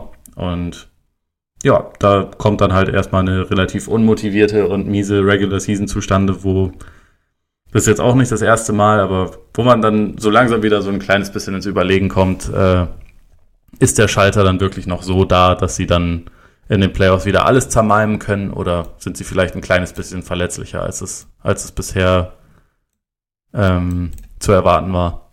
Da bin ich mir noch nicht so ganz sicher. Wobei ja auch zwischen sie machen alles platt und äh, sie sind so verletzlich, dass am Ende wirklich jemand eine, eine ganze Serie gewinnt, ist ja die Marge ist ja, oder der Margin of Error ist ja da ziemlich groß, also da kann ziemlich viel passieren. Ja. Also ich glaube auch nicht, dass sie nochmal oder, oder was heißt, ich glaube auch nicht. Ich, ich, kann mir schwer vorstellen, dass sie nochmal so dominant sind. Einfach auch aus, habe ich auch letzte Woche gesagt, dass ich mir vorstellen könnte, dass sie einfach aus sich heraus, einfach durch ja, Alterserscheinungen, in Anführungszeichen, durch die Zeit, die sie zusammen sind, auch dann durch diese Durant-Geschichte, hm, die vielleicht auch so ein bisschen den Spaß nimmt teilweise, weiß nicht, das ist auch wieder Spekulation, aber dass sie da einfach so selber ein bisschen schwächer sind, aber dass sie halt trotzdem noch so stark sind, dass sie am Ende in einer, in einer sieben-Spiele-Serie halt schwer zu schlagen sein werden und ja, keine Ahnung, ist vielleicht auch einfach eine Saison im Zeichen des Load Management. Also Kawhi wäre stolz drauf. Ähm, von daher mal schauen. Überraschend finde ich das schon die Clippers. Also 37 war es, wir haben es ja beide gesagt, over, aber dass sie jetzt, also wir wussten ja nicht, wie die Saison verlaufen würde. Also, dass sie dann ihren theoretisch besten Spieler wegtraden würden, dass da, dass das Roster so umgebaut werden würde, dass man dann teilweise sogar den Eindruck gewinnen könnte, dass es jetzt eher Richtung gut, das war es jetzt für uns. Wir schauen jetzt, dass wir eine, dass unsere Draft-Position am Ende so gut wie möglich sein wird, gehen könnte, war nicht zu erwarten und trotzdem stehen sie jetzt bei 40-30, also sind schon fix drüber. Positive Überraschung auf jeden Fall. Und Doc Rivers äh, scheint da einen sehr, sehr guten Job zu machen. Ja, also ich glaube, man kann ihn tatsächlich dieses Jahr auch ins Coach of the Year Rennen aufnehmen. Und also, wie gesagt, ich hatte das ja auch gedacht, dass das nach diesem Harris Trade vielleicht nicht mehr unbedingt äh, Prio Nummer eins sein würde, dass man da noch die Playoffs erreicht. Aber ja. also, das ist beim Team so definitiv nicht angekommen, sondern äh, die Clippers spielen halt nach wie vor irgendwie einfach so einen, ihren eigenen, finde ich auch relativ einzigartigen Basketball. Also ich schaue ihn auch gerne zu, weil einfach, also in der Starting Five stehen schon einige gute Leute, aber es kommen halt auch von der Bank dann immer weitere nach, die dann irgendwie nochmal so ein ganz anderes Element reinbringen. Also gerade Lou Williams und Montrezl Harrell. Mhm. Das ist einfach so ein extrem tiefes Team, gegen das man sich halt eigentlich keine Auszeiten nehmen kann. Also da ist jetzt nicht der eine alles überragende Superstar oder so, sondern es sind halt einfach irgendwie so, es ist eine Ansammlung von 10, 11 Leuten, die einfach alle wirklich gut Basketball spielen können. Und auch jetzt von den letzten 10 Spielen haben sie auch wieder sieben gewonnen, sehen ziemlich motiviert für die Playoffs aus. Also ich glaube, gerade Patrick Beverly hat es auch sehr persönlich genommen von Anfang an, dass halt so viel über die Lakers immer geredet mhm. Äh, wurde. Er hat ja auch schon vor der Saison gesagt, so das beste Team in LA sind aber wir. Dazu wurde er ein bisschen belächelt, aber hat absolut recht behalten. Und wie er sich dann neulich gefeiert hat äh, im Staples Center, als sie die Lakers geschlagen haben, als es bei den Lakers noch nicht ganz absehbar war, dass es äh, alles für die Cuts sein würde. Ähm, das, das hatte schon irgendwie was. Also das, das wird für mich, glaube ich, so das Bild sein, was hängen bleibt von dieser Clippers-Saison. Ja, ist auch schön, ein Team zu sehen, bei dem das Sportliche halt so im Vordergrund steht, ne? Ja. Also wo halt zumindest, zumindest stand jetzt. Also ich meine, es gibt ja diese Luftschlösser bei denen auch. Also es gibt ja auch die ganze Zeit so, kommt ja, ja. jetzt Kawaii im Sommer, aber sie nee, liefern auch sportlich wirklich Argumente dafür. Auf jeden Fall und halt auch, auch über eine Saison gesehen, also über die komplette Saison einfach ein Team, dem man eigentlich gar nicht so wahnsinnig viel zu, bei dem man, bei dem man sagt, okay, es ist, es ist interessant und die haben, also ihnen fehlt halt so ein bisschen diese Star Power, aber das trotzdem halt über eine Saison halt versucht, seine Leistung zu halten und, so, und halt alles rauszuholen sozusagen.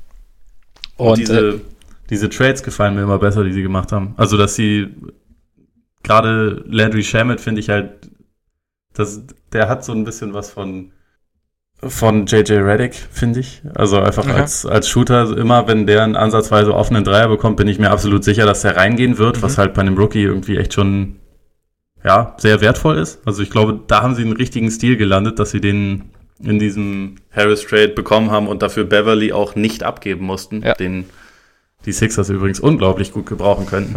ähm, und auch, also dieser, dieser Trade mit den Lakers, äh, ja, für, dass sie Muscala abgegeben haben und dafür den auslaufenden und mittlerweile schon entlassenen Beasley plus Ivica Subac bekommen haben, das, das fasziniert mich nach wie vor, wie das passieren konnte. Also was die Lakers da geritten hat. Ja, das scheinen ja die Clippers selbst auch noch nicht zu wissen. Ne? Die sagen ja auch so, sie können es immer noch nicht fassen, irgendwie, dass es ja. so funktioniert hat. Ja, irgendwie manchmal, weiß ich nicht, musst du, musst du irgendwie Glück haben. Ich finde es auch bei den Clippers ganz interessant, also so, so, so, wie manche Coaches einfach so ein, ein wahnsinnig gutes Händchen haben für, für, für so Underdog-Teams.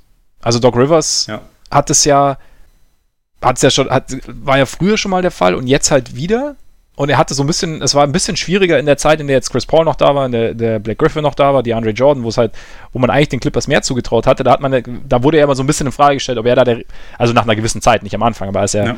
ähm, hat man ja seine Methoden ein bisschen in Frage gestellt, ob er das Team irgendwie richtig einstellt. Und jetzt hat er irgendwie wieder so seine Situation gefunden. Und in, in Boston ist es ja momentan zumindest ähnlich, dass halt Brad Stevens extrem gut funktioniert hat, als sie ja noch Underdog waren und momentan alle noch so ein bisschen nach nach dem richtigen Weg suchen und ich will damit jetzt nicht sagen, dass er den nicht noch finden wird, aber ich finde es ganz interessant, also dass halt, ähm, ja, dass es Coach, Coaches gibt, die halt mit, mit manchen Dingen vielleicht sogar ein bisschen besser zurechtkommen. Also es ist jetzt irgendwie auch normal, aber trotzdem finde ich es interessant, es halt bei Rivers jetzt so zu sehen, wie bei den Clippers. Ja, ja, also je größer die, die Egos und Namen im Team werden, desto, desto mehr kommt halt, glaube ich, immer noch so ein bisschen Persönlichkeitsmanagement dazu. Ja. Äh, was die Rolle vom Coach angeht. Und deswegen finde ich Steve Kerr auch seit Jahren perfekt für die Warriors. Ich glaube nicht, dass Steve Kerr der, der allergrößte Taktikfuchs der NBA ist, aber der ist halt einfach unglaublich gut darin, so eine Atmosphäre und Kultur irgendwie zu etablieren und halt einfach mit Menschen umzugehen. Und das ist halt was, was glaube ich bei Brad Stevens diese Saison wahrscheinlich einfach ein bisschen mehr hinzugekommen ist als vorher, dass er halt darauf achten muss und das ist dann halt einfach eine schwierige Situation. Und bei Rivers, ich meine, der hatte ja auch schon mit Stars zu tun, aber der hatte auch am Anfang, als KG und Ray Allen nach, äh, nach Boston kamen, halt sehr eigentlich ja das Glück oder, oder sagen wir den, den Vorteil, dass, dass das halt Stars waren, die alle schon ein bisschen älter waren und die wussten, okay, wir haben es auf eigene Faust nicht geschafft und ja. jetzt wollen wir das halt irgendwie im Team schaffen und KG war wahrscheinlich der wichtigste Leader, den, den sie da hatten und einfach jemand, der, der sich um diese Kultur quasi selbst gekümmert hat. Also da musste jetzt nicht Rivers irgendwie sagen, ah, wie, wie sorge ich jetzt dafür, dass der zufrieden ist mhm. oder so, weil das einfach die Spieler sehr selbst reguliert haben und das war bei diesem Lob City Team nach allem, was man so hört, halt absolut nicht der Fall. Ja, ja, da gab, halt, kam ja auch immer wieder nach, nach draußen, was es da irgendwie für interne Probleme gibt. Ja der mag den nicht, der neidet dem das und so. Und ähm, ja, bei Stevens, ich meine, es ist ja eine, seine erste richtige Saison in dieser Situation. Also das ist ja überhaupt nicht gesagt, dass er sich damit noch, dass er sich das nicht noch aneignet. Also da genau. Ist, das kann ja gut passieren. Das würde ich damit auch gar nicht sagen. Genau. genau. Nee, nee, halt erste also, Saison in so einer Favoritenrolle. Ja, genau. Und ähm, bei Kerr, wobei ich finde bei Kerr schon, also dass das manchmal so ein bisschen zu kurz kommt. Also ich meine, Mark Jackson hat ja damals so ein bisschen den Warriors das Verteidigen so ein bisschen beigebracht, aber dass, dass, dass Kerr da schon auch mal die Spieler das Spielmaterial offensiv so genutzt hat, dass sie so spielen, wie sie spielen.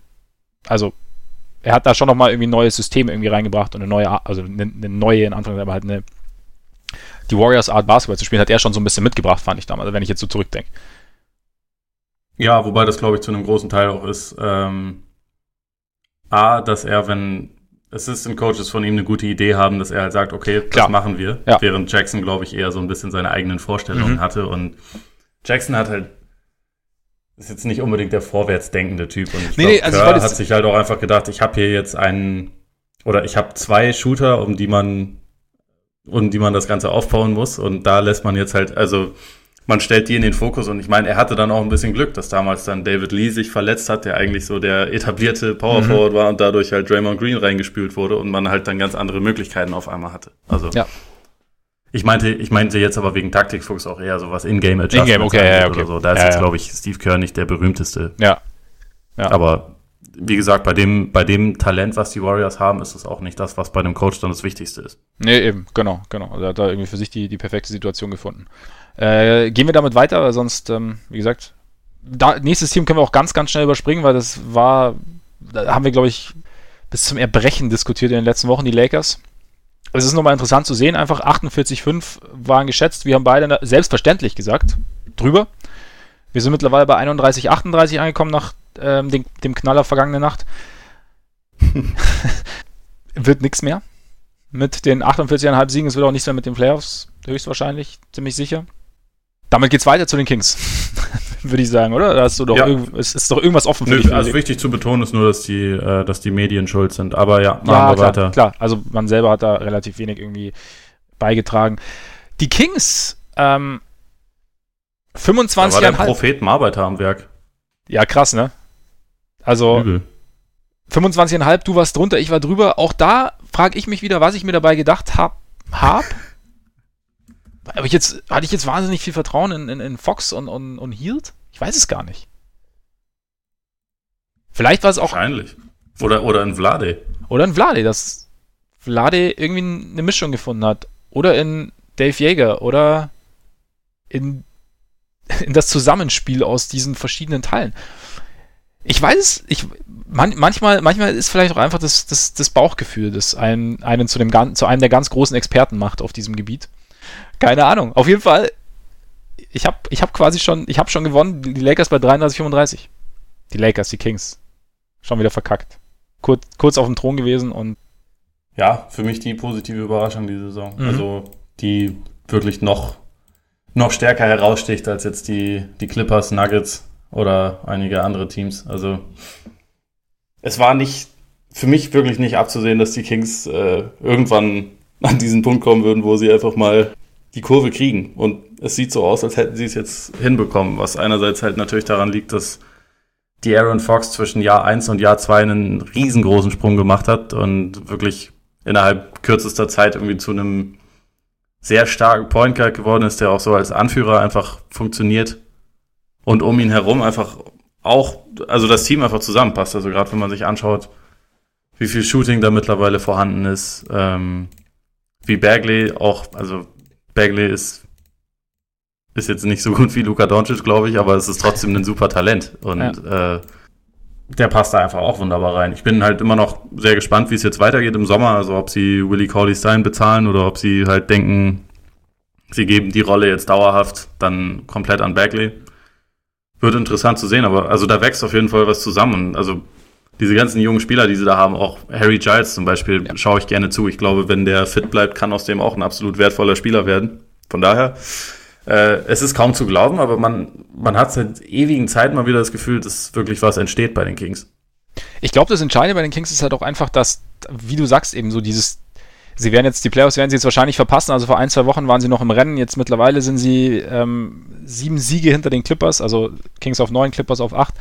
Aber ja, das die Clippers und Spurs sind beide in letzter Zeit so gut, die fallen da nicht mehr raus. genau, eben. Und, ähm, und bei den, bei den Kings selber läuft jetzt auch nicht, also nur drei der letzten zehn gewonnen, ähm, drei verloren in Folge. Aber das Entscheidende ist, wie du halt sagst, dass, dass sich dieses junge Talent so als Talent auch entpuppt. Also Fox, der den Riesensprung gemacht hat. Ähm, Bagley, bei dem man ja vorher auch nicht wusste, okay, ist, ist, kann er das irgendwie rüber retten oder dieses Überpowern, was er am College hatte, das wird in der, tut er sich damit in der NBA schwer, aber er kriegt es halt irgendwie immer noch hin. Ähm, auch Buddy Hield, der jetzt nochmal einen Sprung gemacht hat, das dann, oder Harry Giles dazu, ich glaube, das ist das Entscheidende bei den Kings und das ist halt, ja, das, die, die, die positive Überraschung in Anführungszeichen oder der, der positive Effekt der Saison und halt auch, je früher ein junges Team anfängt, Spiele zu gewinnen, desto besser auch. Also einfach, weil sich dann eben nicht so eine Mentalität breit macht, wie sie sich eben bei den Suns breit machen könnte. Weil irgendwie finde ich so ein bisschen, hätte man es vielleicht umgekehrt erwarten können. Also Suns waren mit 29 Siegen äh, in Vegas gebucht. Wir haben beide gesagt drüber. Äh, Was hat uns da eigentlich geritten? ich glaube, wir haben uns zu sehr auf Devin Booker verlassen, der, der gesagt hat, äh, dass die vergangene Saison seine letzte war, die er nicht in den Playoffs verbringen wird. Und ja, wird Ja, nichts. die, die, die Suns sind irgendwie generell ein, ein Team, was von re relativ vielen Wahnvorstellungen irgendwie geplagt, geplagt ist, habe ich das Gefühl. Also Booker hat ja jetzt auch während der Saison dann irgendwie nochmal behauptet, dass er auf keinen Fall zu einem Superteam will, sondern dass er in Phoenix ein Superteam aufmachen will. Viel Glück, Devin, das wird mit Sicherheit hinhauen. Ich meine, es ist in letzter Zeit lief es ein bisschen besser. Also auch die sind immerhin 5-5 in den letzten 10 Spielen, haben auch den ein oder andere, das ein oder andere Top-Team geschlagen. Klar, saure Gurkenzeit und so. Aber ja, was halt so ein. Sie haben jetzt mit Tyler Johnson auch einen Point Guard. Halbwegs. ja, sowas ähnliches wie So, ein Point Guard sowas ähnlich. Ja, eben, aber das, das gab es ja vorher nicht. Also, Ja, das ist richtig. was, was sowas schon, schon ausmachen kann. Ja, ich meine, ich bin schon, also klar, wir sind wahrscheinlich alle enttäuscht, die so die Suns sich angeschaut haben vor der Saison. Also vielleicht waren wir da auch echt ein bisschen zu optimistisch. Also ich denke schon, oder zumindest ich war wahrscheinlich wirklich zu optimistisch. Also weil ich vielleicht auch äh, Aitons Rolle als junger Center irgendwie vielleicht ein bisschen zu sehr überschätzt habe, beziehungsweise sein Leistungsvermögen zu sehr überschätzt habe. Also seine, seine Stats sind, sind gut, also braucht man jetzt nicht sagen, aber ähm, so als sein Impact aufs Spiel vielleicht. Ja, aber auch finde ich schwierig, da jetzt irgendwie zu sagen, wie es jetzt weitergehen wird, weil ich meine, mit, mit Booker hast du halt durchaus Talent da, weil es natürlich diese Saison für ihn auch nicht so geil gelaufen ist, vielleicht aber auch aufgrund der Umstände, wie gesagt, kein Point Guard an seiner Seite und er sollte selber irgendwie den Point Guard nehmen. Keine Ahnung, kann die Suns kann ich schwer, schwer einschätzen irgendwie.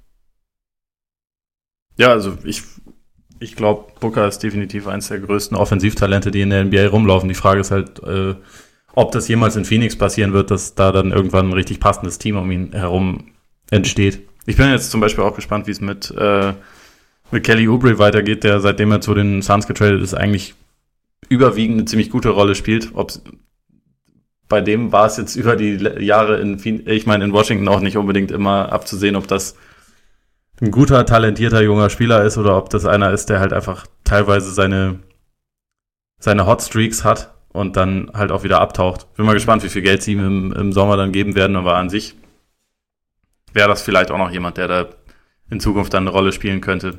Während ich glaube, dass sie äh, bei Josh Jackson einfach komplett falsch lagen im Draft und so. Und ja, darüber, dass sie in, in dem Front Office grundsätzlich relativ äh, oder also grundsätzlich in der gesamten Organisation relativ chaotisch äh, operieren. Dazu hatten wir vor kurzem schon mal die schöne Anekdote mit der Ziegenscheiße. Also das äh, letztendlich überstrahlt das die Suns-Saison, glaube ich, für mich.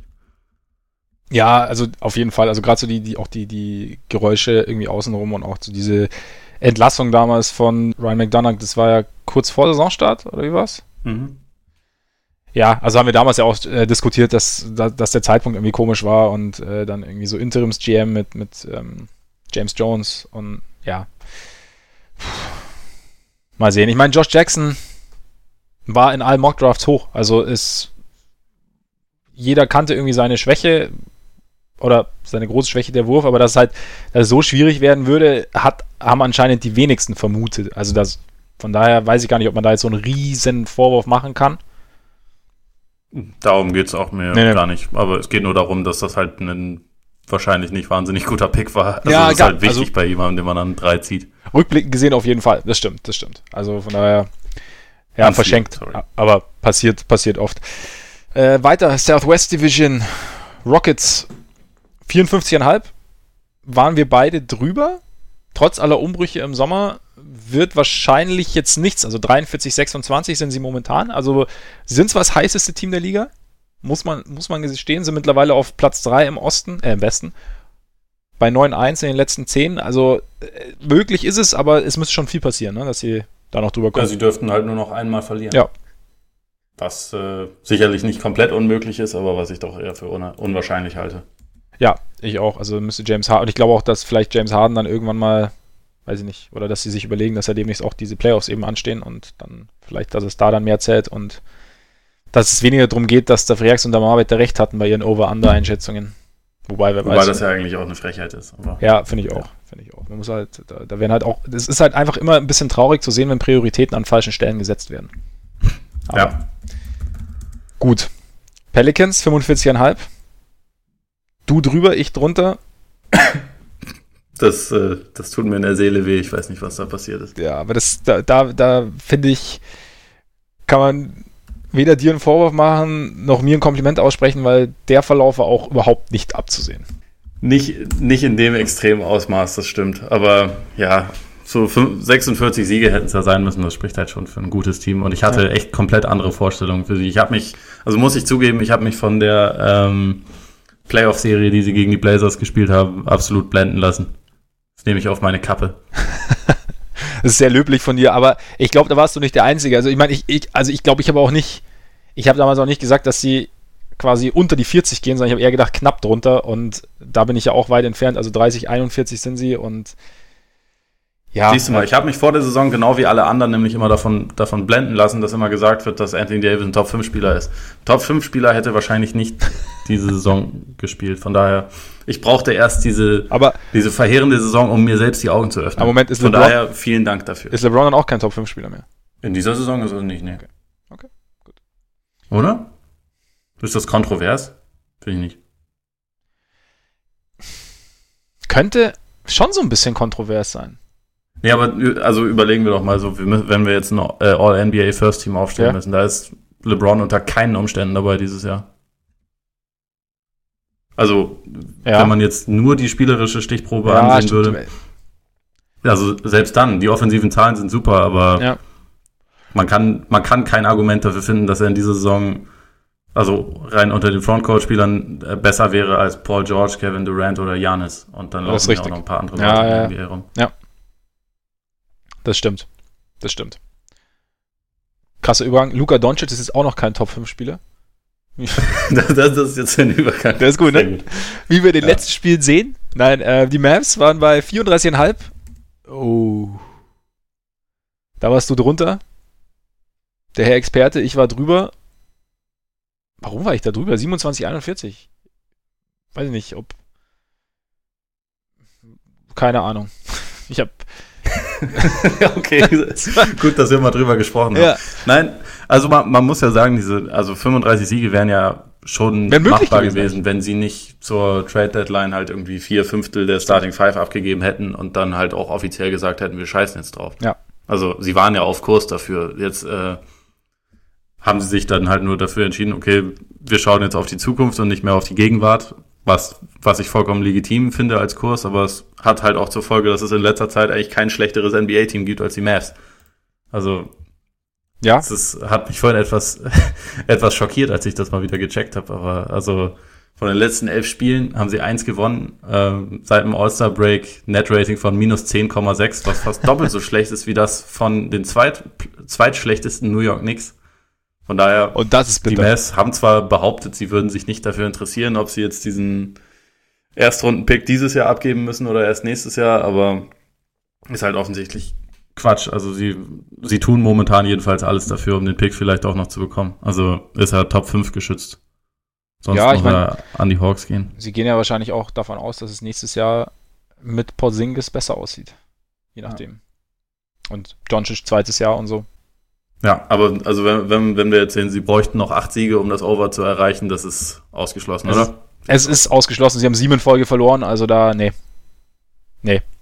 Gegen, gegen die äh, Nuggets fand ich es jetzt richtig faszinierend, weil sie drei Viertel lang eigentlich echt ziemlich guten Basketball gespielt haben, um dann in der Schlussphase einfach, also abgesehen von Doncic, der auch einfach platt wirkte äh, mhm. äh, und trotzdem noch irgendwie der Einzige war, der überhaupt gespielt hat, haben alle anderen halt irgendwie komplett den Betrieb eingestellt. Also ich glaube, sie haben insgesamt zehn Punkte geschafft im vierten Viertel mhm. und Doncic hatte acht davon. Die einzigen beiden, die nicht von ihm waren, waren zwei Freiwürfe und Dwight Powell. Also da, man hat man hat sich da schon so gefragt, so war das jetzt einfach tolle Defense der Nuggets oder war es halt einfach ja, die Mavs haben gesagt, ja, es reicht. Lass lass mal lieber. Ja. War schon faszinierend. Und trotzdem braucht es dann noch diesen Drunken Master Game Winner von von Jokic. Dem Joker. Dem Joker. Nein, nein. His Groundness. Ja. Big Honey. Ja, Big Honey oder ja. Äh, Spurs 43,5. Wir beide drüber. Sie sind bei 39, 29. Nachdem sie sieben in Folge gewonnen haben, durchaus möglich noch.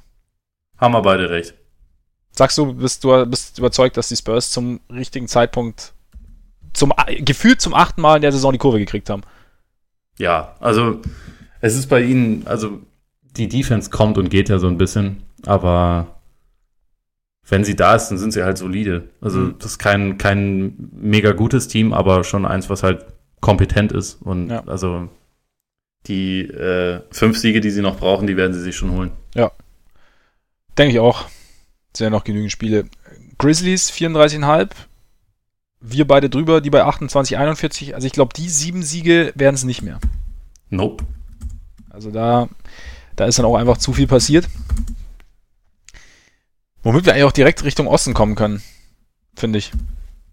Oder hast du noch irgendwas zu den Grizzlies zu sagen? Also ich meine, nach dem Gasol-Trade und also es wohl, sie haben es ja auch relativ deutlich gemacht, eigentlich, dass die Saison nicht mehr im Zeichen des Gewinnens stehen wird. Und von daher finde ich, Ja, ist irgendwie vor der Saison dachte man mal, wenn, wenn man Gasol und Conley gesund über eine Saison hat, dann äh, schafft man auch mindestens 40 Siege. Ja. Hatten sie halt beides nicht. und äh, auch mit den beiden war es halt einfach nicht mehr richtig, weil ja, beide dann doch so ein bisschen die das Alter gespürt haben und die, die diversen Verletzungen. Das Team drumherum halt auch einfach nicht so gut war. Ich meine, der Saisonstart war ja überragend, weil sie dann zwischenzeitlich auf Platz 1 im Westen ja, waren. Stimmt, aber stimmt. Äh, seit dieser kurzen Phase äh, gab es, glaube ich, über, über die äh, ganze Zeit gesehen wahrscheinlich kein schwächeres Team mehr. Von daher ist schon ja sehr schnell bergab gegangen. Ja. Stimmt. War, man, man hat sich so, man wusste halt auch so ein bisschen, okay, wenn es mit Gasol und Conley nicht funktioniert, dass dann irgendwie dann doch groß an Qualität fehlt, aber ja, irgendwie wollte man die beiden halt irgendwie auch noch nicht so groß abschreiben. Naja, jetzt mal schauen. Mit Jaron Jackson auf jeden Fall schon Baustein für die Zukunft. Central Division. Die brutalste Division der NBA. Spielt immerhin das beste Team der NBA. Die Bucks. 47,5 Siege wurden ihnen zugetraut. Wir haben beide gesagt, drüber, sie sind jetzt schon bei 52. Und es kann nur noch mehr werden eigentlich. Meinst du? Klar. Meinst du nicht, dass da noch welche gestrichen werden? Wer weiß. Oder vielleicht gibt es jetzt auch einen riesen Slump. Vielleicht trifft Janis ab demnächst keine Danks mehr. das ich auch für sehr wahrscheinlich, ja. dass er auf einmal nicht mehr hochkommt. Ja, genau. Nee, aber die Bugs finde ich, ich finde es nicht mal irgendwie, also einerseits finde ich es überraschend, dass sie so gut sind, also dass dass auch die, die Neuverpflichtungen, haben wir auch schon ein paar Mal drüber gesprochen, so gut funktionieren, dass, dass sie Robin, äh, Robin, Brooke Lopez so gut eingebaut haben.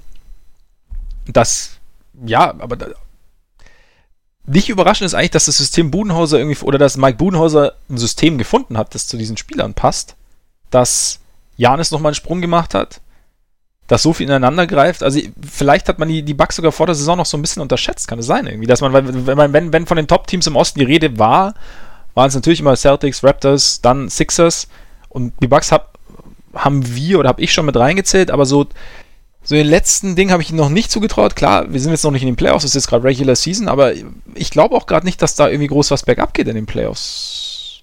Wie, wie, wie siehst du die, die Bugs so allgemein? Hm, also ich habe im Sommer auf Janis als MVP und Budenhäuser als Coach of the Year getippt und gesagt, wenn die Bucks weniger als 50 Siege holen, wäre es eine absolute Enttäuschung. Von daher fühle ich mich da relativ wohl mit. Ähm, Durchaus also prophetisch also, unterwegs. Nö, das, das überhaupt nicht. Aber also ich, ich war schon, ich war schon sehr optimistisch, was sie anging. Ja. Und ähm, also gerade was die Regular Season anging und hinsichtlich der Playoffs aktuell schätze ich sie schon als das stärkste Team im, im Osten ein. Ich glaube, dass die Celtics an ihrem besten Tag ein kleines bisschen vielseitiger noch sein können als die Bucks, aber ähm, wenn man irgendwie schaut, bei welchem Team funktioniert es die gesamte Saison über, wäre es halt defensiv wie offensiv total konstant. Wer hat den besten Spieler in der Conference? Vielleicht aktuell auch in der Liga, ist auch nicht ganz unwichtig. Das, das, haben, das haben halt alles die Bucks und man muss so ein bisschen schauen, wie, wie gut dann ja die teilweise nicht ganz so Playoff erfahrenen Spieler, was ja über, auf sehr viele im Kader zutrifft, äh, mhm.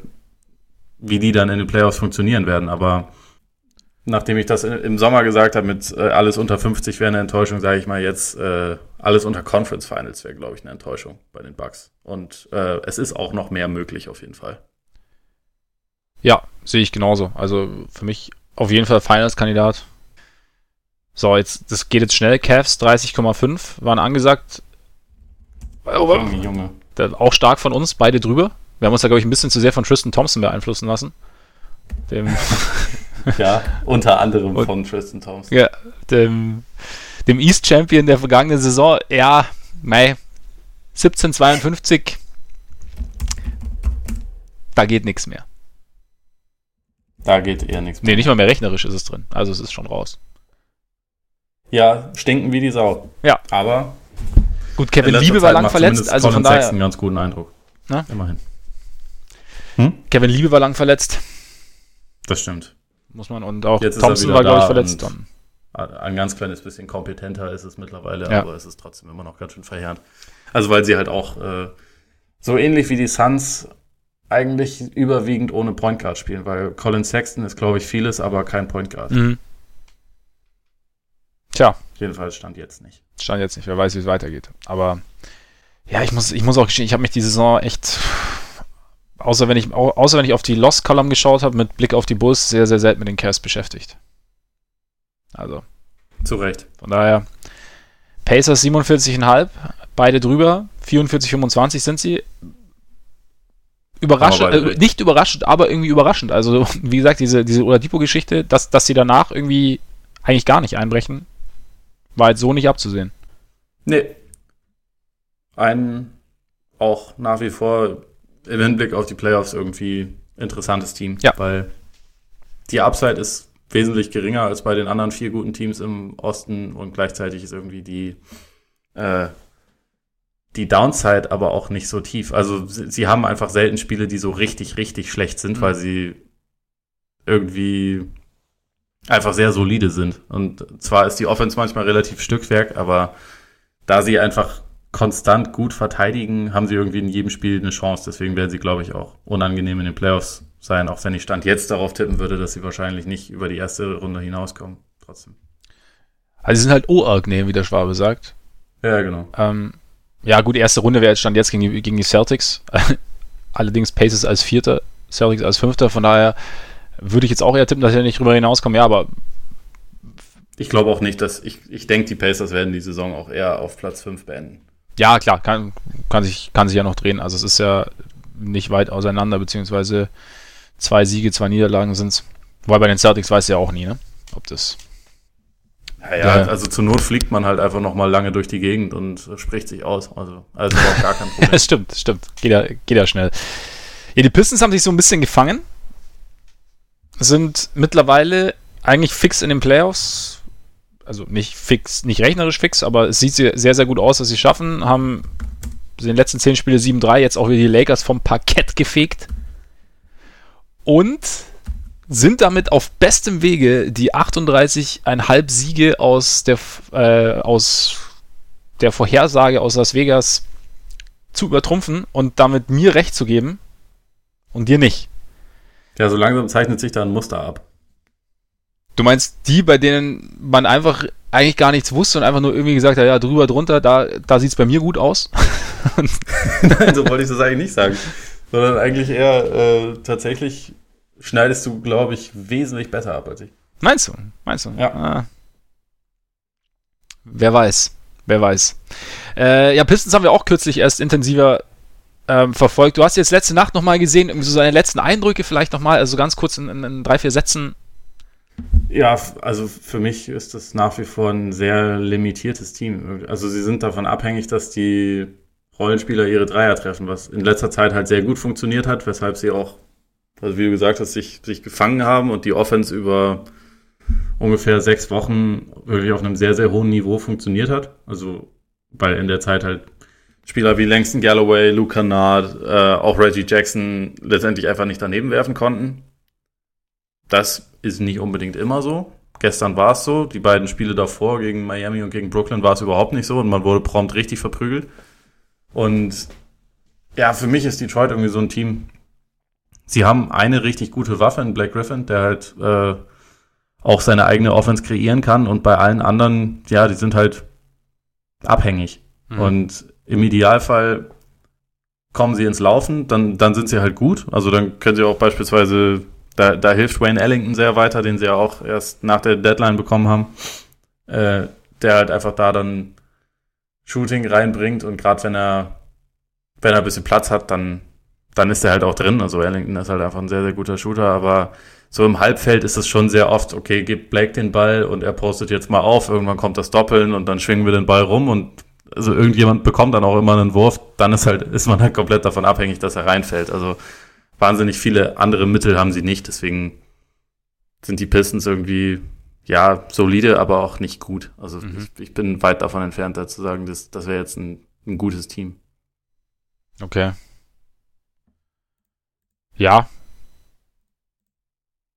So ähnlich hätte ich es jetzt hat dich das jetzt erschlagen, oder das was? Hat mich jetzt, das hat mich jetzt erschlagen. Nee, äh, nee finde ich ganz interessant, weil gesagt, die Pistons sind jetzt auch so ein Team, finde ich, dass, dass man nicht so wirklich irgendwie auf dem Schirm hat. Also ich habe es dann, also als wir dann die, als wir sie mal ein bisschen genauer besprochen, dann habe hab ich mich mal wieder ein bisschen mit ihm befasst. Und klar, ich meine, Black Griffin spielt halt eine saumäßig gute Saison. Mhm. Drummond hat sich ein bisschen gefangen, aber ja, es scheint halt, ich meine, man muss ja auch den, so ein bisschen den Spielplan mit einberechnen. Ich glaube, also diese, diese Siegesserie, da waren jetzt auch nicht die, die, die absoluten Top-Teams dabei, gegen die sie gespielt haben, glaube ich, wenn ich mich jetzt nicht ganz täusche. Ähm, warte mal ganz kurz, das schaue ich aber schnell nach, nicht, dass ich hier einen Mist erzähle. Aber ich meine, dass da irgendwie, dass die Spiele gegen die besseren Teams sogar in der Phase auch verloren haben und dann, ähm, ich glaube, der Sieg gegen die, die, gegen die Raptors zum Beispiel, da, der, da war Herr Lennart, musste mal wieder die Ladung managen. Und jetzt, genau, die zwei verloren gehabt gegen, gegen Brooklyn und Miami, davor zweimal gegen Chicago gewonnen, gewonnen, Minnesota so ein bisschen, ne, auch up and down, ähm, dann gegen die Raptors gewonnen, ohne Kawhi, gegen Cleveland gewonnen, gegen San Antonio verloren, Indiana gewonnen, okay, Miami gewonnen, Atlanta auch jetzt kein Top-Team, äh, Boston verloren, Washington gewonnen, gegen die Knicks gewonnen. Und der Sieg gegen, gegen die Nuggets war vielleicht so ein bisschen Ne? Aber also es war jetzt nicht das so. sind jetzt sonst nicht die, ist jetzt nicht die Creme de la Creme. Nee, genau, genau. Also es soll jetzt auch nicht, soll jetzt auch nicht irgendwie alles in Schatten stellen, soll jetzt auch nicht so, äh, muss die Spiele auch erstmal gewinnen, gerade über so einen langen Zeitraum, aber es ist, äh, genau, es ja, es ist ein solides Team. Wahrscheinlich, wie du, wie du sagst. Da würden die Bulls gerne mal hinkommen. Ein solides Team zu sein. Sie waren auf, sie hatten einen ganz guten Streak zwischen rein. Dann wieder ein bisschen, ein bisschen abgenommen. 29,5 Siege hat Vegas den Bulls zugetraut. Wir, wir nicht. Wir nicht. Genau. äh, beide, beide drunter gewesen. Und die Bulls äh, werden wohl auch drunter bleiben, wenn man die 19 zu 51 sich so anschaut. Ja, ich fand es letzte Nacht schon wieder geil. Äh, Zach Levine hatte, glaube ich, ähm, ein bisschen Probleme mit der Patellasehne. Zwei Spiele ausgesetzt und ähm, nachdem es natürlich in Chicago die Saison um nichts anderes geht, als um Spiele zu gewinnen, lässt man ihn natürlich auch seinen, seinen ja, besten Offensivspieler, der äh, sich vor zwei Jahren schwer am Knie verletzt hat, lässt man natürlich nach zwei Spielen direkt wieder spielen. Auch im vierten Viertel, wo es um nichts mehr geht. Weil Buzz on your chest und so. Ja. Play with heart. Ja, habe ich nicht ganz verstanden.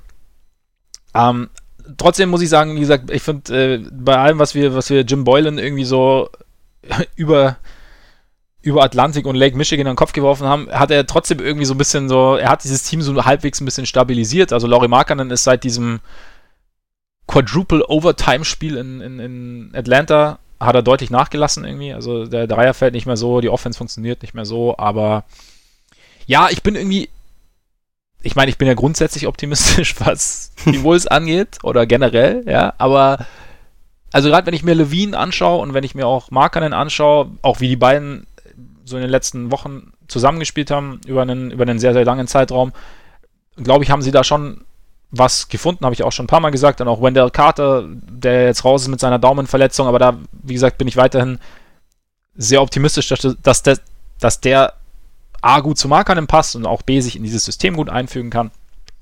Von daher sieht es ganz gut aus. Also da können wir auch mal, wir hatten ja vor der, oder gestern noch äh, euch aufgerufen, wenn ihr Lust habt, Fragen zu schicken. Und äh, Little General hat uns ein paar Fragen zu den Bulls geschickt. Und eine war, angenommen im Sommer trödeln Angebote für Lawine rein, traden ja oder nein? Bin ich klar bei nein, weil ich finde, dass Levine über die Saison eine sehr, sehr gute Entwicklung mitgemacht hat oder durchgemacht hat, dass er, ähm, also er hat am Anfang extrem viel gescored, das ging natürlich ein bisschen runter, aber ich fand, er hat sich, er trotzdem jetzt in den letzten Wochen hat er sich auf einem Niveau stabilisiert, auf dem er wirklich ein wertvoller Teil sein kann. Also er hat sein, sein Playmaking verbessert, er wird jetzt nie der, der perfekte Decision Maker, aber er hat zumindest, er hat in seinen Kopf bekommen, dass er seine Teamkollegen irgendwie einsetzen will und, und, und hat auch mit, mit Markern, wie gesagt, harmoniert und hat damit ähm, einen sein, sein Wert, finde ich, allgemein, was, was sein, sein Ceiling angeht, irgendwie ähm, erhöht. Hat zudem, zudem ist er, ist er ein relativ effektiver Scorer. Er ist sehr, sehr schwer zu halten. Er hat einen einen guten Dreier, er hat einen guten Wurf, er hat einen guten Drive und damit, und der Vertrag, er, er, er rechtfertigt seinen Vertrag. Also von daher finde ich, ähm, würde ich ihn nicht traden, weil für mich der Vertrag jetzt bei weitem nicht mehr so schlecht aussieht wie im Sommer. Und es ist natürlich, natürlich ist immer die Frage, was du jetzt an Gegenwert bekämst. Aber Stand jetzt würde ich ihn nicht traden. Wie siehst du das? Äh, grundsätzlich eigentlich so wie du. Ich sehe jetzt keine, keine Not für die Bulls, den irgendwie loszuwerden. Es, es ist immer komplett davon abhängig, was, was man irgendwie als Angebot bekommt. Und also wenn jetzt irgendwie Levine die Möglichkeit dafür wäre, den Point Guard der Zukunft zu bekommen, der vielleicht die ganze Sache so ein bisschen runder macht, dann ist das, ein, ist das eine andere Frage. Aber das, das, das lässt sich ja jetzt nur spekulieren und das glaube ich auch nicht. Also ich, ich denke, an sich tut Chicago ganz gut daran, ihn einfach erstmal zu behalten und halt mal zu schauen, wie das, wie das sich kombinieren lässt über eine ganze Saison, gerade auch mit, mit, mit Otto Porter, der auch erst während der Saison mit reinkam und äh, genau. die große Planstelle, das, was die Bulls halt zwingend adressieren müssen, ist die Point Guard Position Absolut. im Sommer. Und äh, wenn, wenn sie das hinbekommen, dann kannst du halt nach der kommenden Saison, weißt du dann schon viel mehr. Also inwieweit du vielleicht nochmal tätig werden müsst, äh, musst. Und aktuell ist, glaube ich, bei Levine halt einfach so ein bisschen das Ding, dass er in der Offense wahrscheinlich ein bisschen zu viel Verantwortung trägt, also ein bisschen zu viel den Ball in der Hand hat. Man bräuchte ihn eigentlich ja, primär als Vollstrecker und mhm. nicht als jemand, der viel den Ball in der Hand hat. Und wenn da dann irgendwann mal ein wirklich guter Point Guard dabei wäre, dem das so ein bisschen, also der einfach ein bisschen mehr die Kontrolle übernehmen kann, dann kann ich mir auch vorstellen, dass Lawine sogar noch besser sein kann, als es jetzt ist. Und deswegen würde ich da jetzt auch nicht zwingend eine Not sehen, zu sagen, wenn das erste halbwegs okaye Angebot reinkommt, dann muss man den sofort loswerden. Also warum? Also ich sehe keine, keine zeitliche Not für die Bulls, das zu tun. Genau. Ich finde einfach, sein Wert für die Bulls ist zu hoch, um ihn einfach für irgendein Angebot abzugeben. Und ich glaube, sein Wert aber in der Liga ist noch nicht hoch genug, um wirklich was zu bekommen, was für die Bulls besser ist. Kann man es vielleicht irgendwie ja. so sagen. Also so.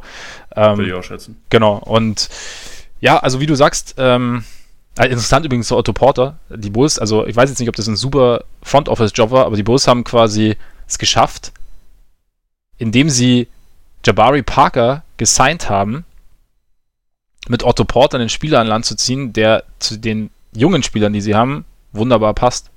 Indem sie zusätzlich noch einen auslaufenden Vertrag eines Spielers oben drauf gelegt haben, den sie jetzt nicht zwingend halten wollten. Der sie aber durchaus ja. unter Druck gesetzt hätte, ihn eventuell zu halten. Also nicht er persönlich, sondern die Situation. Keine Ahnung. Ich bin mir absolut sicher, dass das von Anfang an der Plan war und deswegen äh, nominiere ich Garpex auch in Personalunion für den Executive of the Year. Auf jeden Fall, obwohl ja Michael Reinsdorf ähm, dieses Garpex-Ding gar nicht versteht, warum das immer zusammen genannt wird. Ja, ich auch. Ja, ich auch nicht. Egal, aber zum, zum Point Guard. zum man, könnte, man könnte sie auch die Dick und Doof der Bulls nennen. Das wäre wär gemein. Das wäre gemein, genau. Und da sind wir ja nicht.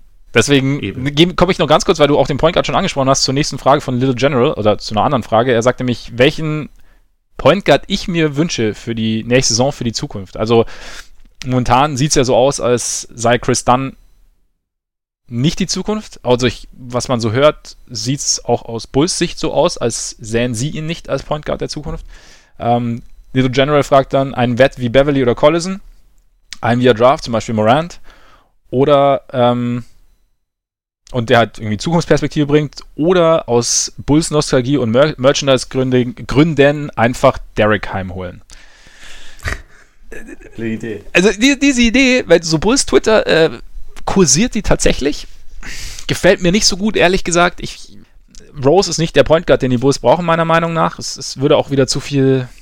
Ist Rose überhaupt ein Point Guard? Ist Rose überhaupt ein Point Guard, genau. Also ich meine, wenn du sagst, eben, du könntest ihn vielleicht als Mikrowelle von der Bank holen. Aber ich glaube, in dem Moment, in dem Rose wieder zu den Bulls käme, würde er eine eigentlich zu große Rolle für dieses Team einnehmen. Und ich glaube, deswegen läufst du Gefahr, da irgendwie zu viel zu vermischen. Auch ich glaube, so dieses Vergangenheit, Zukunft zu vermischen. Ich, ich weiß nicht, ob das eine, eine gewinnbringende Mischung wäre oder eine Konstellation wäre. Von daher eher nicht.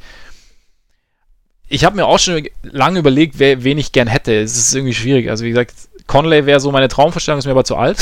ähm, so, aber vom Spieler her. Beverly finde ich nicht uninteressant, ist auch alt, ist jetzt klar jetzt nicht der, der Riesen-Playmaker, aber es könnte zumindest die Point Guard-Aufgabe übernehmen, dazu verteidigen, dazu auch Mentalität geben, was glaube ich für das junge Team auch wichtig wäre. Also ich glaube, das wäre so eine, so als so ein bisschen, ja, emotionaler Leader, wie es früher immer so schön hieß. Könnte ich. Ja, wäre ein interessanter Kontrast neben, neben, vor allem neben Levine. Ja, genau. Und Also vielleicht ein, wäre eher, ein eher, eher feuriger Dude. Ja, genau. Und vielleicht wäre das aber auch, vielleicht könnte Levine da so ein bisschen, bisschen von provo provozieren, pro profitieren. Er, er, könnte sicherlich auch davon provozieren. Er könnte auf jeden Fall davon provozieren. Und danach produzieren. Und dann ja. im, ganz am Ende profitieren. Schritt 3, Profit, ja. immer wieder wichtig. Genau. Ähm, von daher, also das könnte könnt ich mir irgendwie ganz gut vorstellen. Also auch gerade defensiv vielleicht jemanden an seiner Seite, der das sehr, sehr ernst nimmt, weil Levine, wissen wir immer wieder, so gerade in der Team-Defense, ganz gerne mal ein Nickerchen. Im 1 gegen 1 ist er gar nicht unbedingt immer so schlecht. Von daher vielleicht, Beverly fände ich nicht uninteressant. Wer bei mir auch irgendwie immer mal wieder aufkommt, auch wenn ich um seine Schwächen weiß und auch wenn ich gerade bei einer Sache komme ich gleich dazu, ist äh, Ricky Rubio so ein bisschen als ähm, mhm. der wird ja glaube ich auch Free Agent ähm, ja und so als Ballverteiler, der diese ganzen Offense-Struktur geben kann, der noch dazu verteidigen kann. Das Problem, was ich bei Rubio halt ein bisschen sehe, ist, dass wir jetzt auch momentan bei Dunn haben, dass er halt einfach von draußen nicht trifft. Und es war jetzt auch die letzten Spiele oft so, dass, dass die Verteidiger halt dann komplett offen haben stehen lassen. Also wirklich keine Ahnung, 5 Meter Platz, er den Dreier dann genommen hat und den Dreier halt nicht getroffen hat. Und Rubio wird es wahrscheinlich ein bisschen besser machen, von daher, aber ich fände Rubio, wie gesagt, wir wissen auch, dass die Jazz teilweise besser sind, wenn er nicht spielt und so, aber ich fände ihn so von seiner, von seiner Anlage her, fände ich ihn nicht uninteressant. Ja, finde ich, find ich auch nicht uninteressant als Idee. Dann, dann äh, gibt es natürlich auch noch Scary Terry. Scary Terry, aber boah, ich glaube, Scary Terry will, würde zu viel wollen. Das kann sein. Zu viel Anteil. Also hatte ich letztens, war letztens auch eine interessante Diskussion, ich weiß gar nicht, ob es bei Bill Simmons oder bei Zach Lowe war, dass halt bei den Celtics auch so ein bisschen das Problem ist, dass halt diese jungen Spieler sind, die sich noch beweisen müssen und halt ihren Platz in der Liga noch finden müssen. Und einer davon ist ja Scary Terry. Und ich glaube, wenn jetzt gerade nach diesem Jahr in Boston würde, wahrscheinlich wollte er sich dann in Chicago noch mehr beweisen. Und dann könnte ich mir vorstellen, dass das mit den anderen dreien, die ja da sind, Jungen, und dann vielleicht kommt ja Zion auch noch dazu, wer weiß, ähm, dass das schwierig wäre. Also, ja, ich glaube, mein Favorit von denen, die, die realistisch sind, wäre vielleicht Rubio. Weil weiß ich auch nicht, wie realistisch Rubio ist. Ich weiß auch nicht, wie. Und sonst macht's halt Archie. Sonst macht's halt Archie, genau. Genau. Zur Not. Archie, Archie springt immer ein, egal was gefragt ist. Ein paar Hustle Plays und dann ist Jim Boy dann auch glücklich und dann ist gut. So, genug Bulls. Sorry dafür, war wieder lang, ne? Irgendwie schon. Ich hätte, ich hätte einen Timer einstellen ja. sollen, aber ja. das muss ich gestehen, habe ich in dem ja, Fall. Ich habe das geschickt äh, verpackt, indem ich halt ähm, Hörerfragen genommen habe, weißt du, da musste ja irgendwie, ist ja auch irgendwie eine, dann eine Servicefrage am Ende. Ähm, ja, natürlich. Atlantic Division. Celtics 58,5. Freaks drüber, Marbeiter drunter. 42, 27. Ja, wie gesagt, es zeichnet sich ein Muster Es zeichnet sich tatsächlich so langsam ein Muster ab. Willst du noch irgendwas zu den Celtics sagen? Sind wir, wie sehen wir die Celtics? Sag, ganz kurz, wie siehst du die Celtics jetzt Richtung Playoffs? Äh, ich Immer noch nicht. traue ihnen nicht über den Weg. Ja, also ich sehe das, ich sehe die Upside, die nach wie vor ist. Finals sind möglich, wenn sie ihren Kram zusammenkriegen und ich glaube aber nicht dran. Also, weil sie einfach. Es, es sind mir zu viele Aufs und Ups und es war, es war jetzt schon so oft davon irgendwie zu hören, dass jetzt die, äh, die Stimmung wieder okay ist und dass jetzt irgendwie alle Themen geklärt sind und dass man jetzt dann wieder auf einer Linie ist und also bis es dann irgendwann bewiesen wird in den Playoffs, bin ich da jetzt einfach mal skeptisch. Das war mir die, diese Saison über einfach insgesamt viel zu anstrengend mit denen. Okay. Ich sag mal, also ich, ich, ich bin da nicht so weit weg von dir. Ich könnte mir aber vorstellen, weil sie dann doch sich re regelmäßig immer wieder zusammenreißen, wenn es wirklich drauf oder wenn sie, wenn sie ein größeres Spiel vor der Nase haben. Deswegen könnte ich mir vorstellen, dass es Richtung Playoffs doch irgendwie funktioniert. Gerade vielleicht auch, wenn Stevens irgendwann die Rotation so ein bisschen zusammenschrumpft, könnte ich mir vorstellen, dass die Celtics davon irgendwie profitieren könnten. Von daher glaube ich schon, dass sie, dass sie in den Playoffs eines der unangenehmeren Teams sein werden mit Blick auf ihre Platzierung, mit der sie reingehen und auch mit Blick auf die Saison, die sie gespielt haben. Also ich kann mir schon vorstellen, dass sie in den Playoffs nochmal ein, noch mal eins drauflegen. Was dann am Ende dabei rauskommt, weiß ich aber nicht. Also, nee, also wie gesagt, ich halte es auch absolut nicht für unmöglich, dass sie in die Finals ja, kommen. Genau. Und da dann äh, Champion werden und äh, dass Kyrie dann als Champion zu den Knicks geht.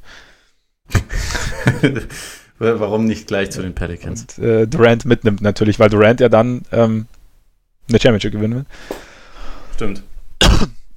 Und ja. Netz. 31,5, du drunter, ich drunter, die Netz drüber. Schade.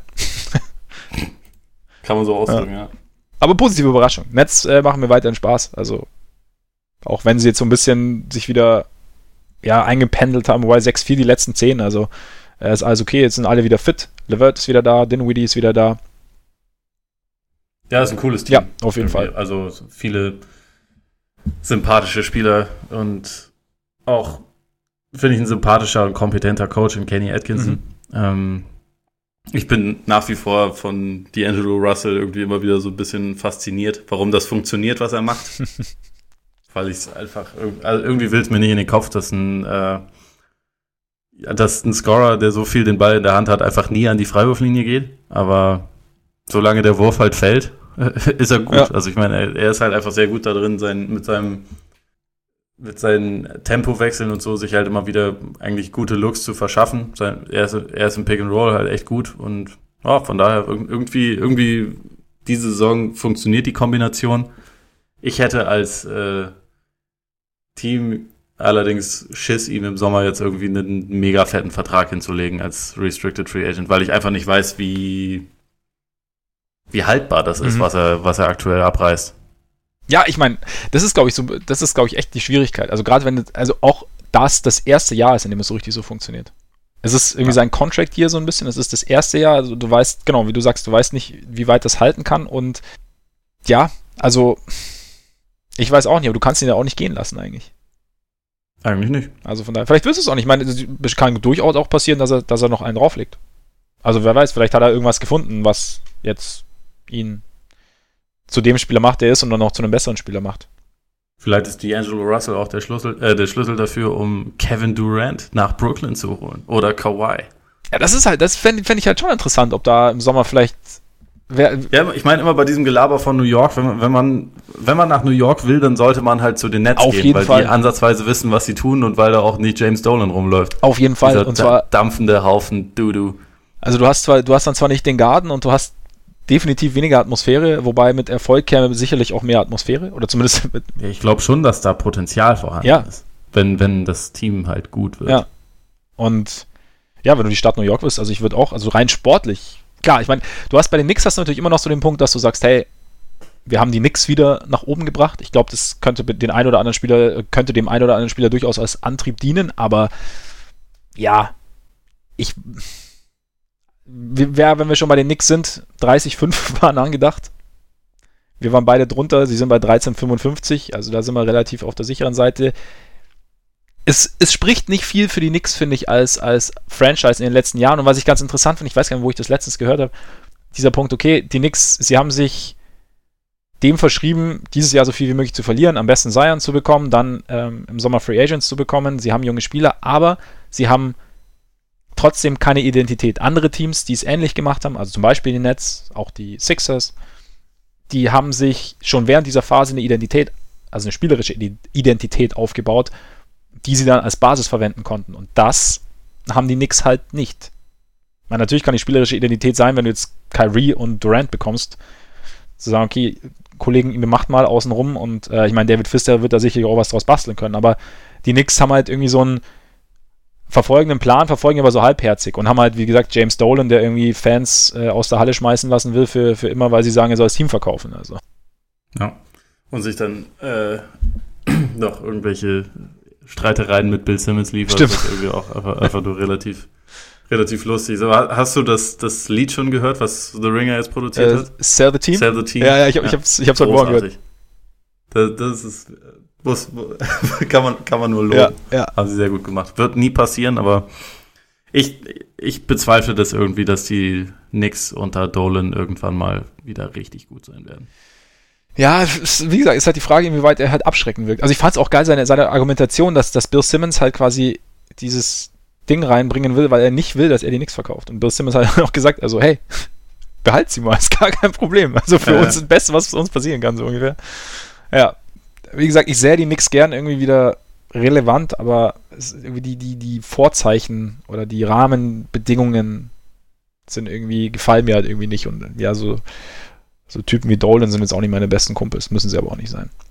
Irgendwie ist es ja auch lustig, so einen sehr prominenten Zirkus in der Liga einfach noch zu ja. haben, wo, wo, sich die Leute irgendwie einfach nur gegenseitig, gegenseitig auf den Füßen stehen und ja, relativ viel einfach Chaos regiert. Wobei ich sagen muss, Mitchell Robinson schaue ich mir gern an, aber Stimmt. das ist irgendwie auch aktuell der einzige Grund, warum man sich Knicks Spiele angucken sollte.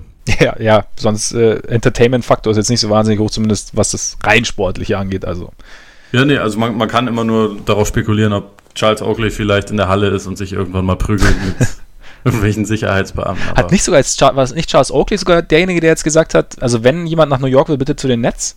Es nicht? ich glaube auch, er hat, das, er hat dafür argumentiert, was schon irgendwie echt verheerend Ich meine, eine der denkt. ne? Also gut, ich meine, es gab ja auch das Ding, dass er da aus der Halle eskortiert wurde mit von acht Securities und Ja. ähm, weil er, weil er Dolan kritisiert hatte. Also von daher, ja, aber irgendwie schade. Aber mal, mal schauen, was passiert im Sommer. Wie gesagt, wenn halt zwei Superstars kommen und du am Ende noch den, den First Pick kriegst, dann sieht die ganze Sache wieder anders aus. Dann bist du am Ende vielleicht nah dran an den Sixers. Ähm, Meine Fresse.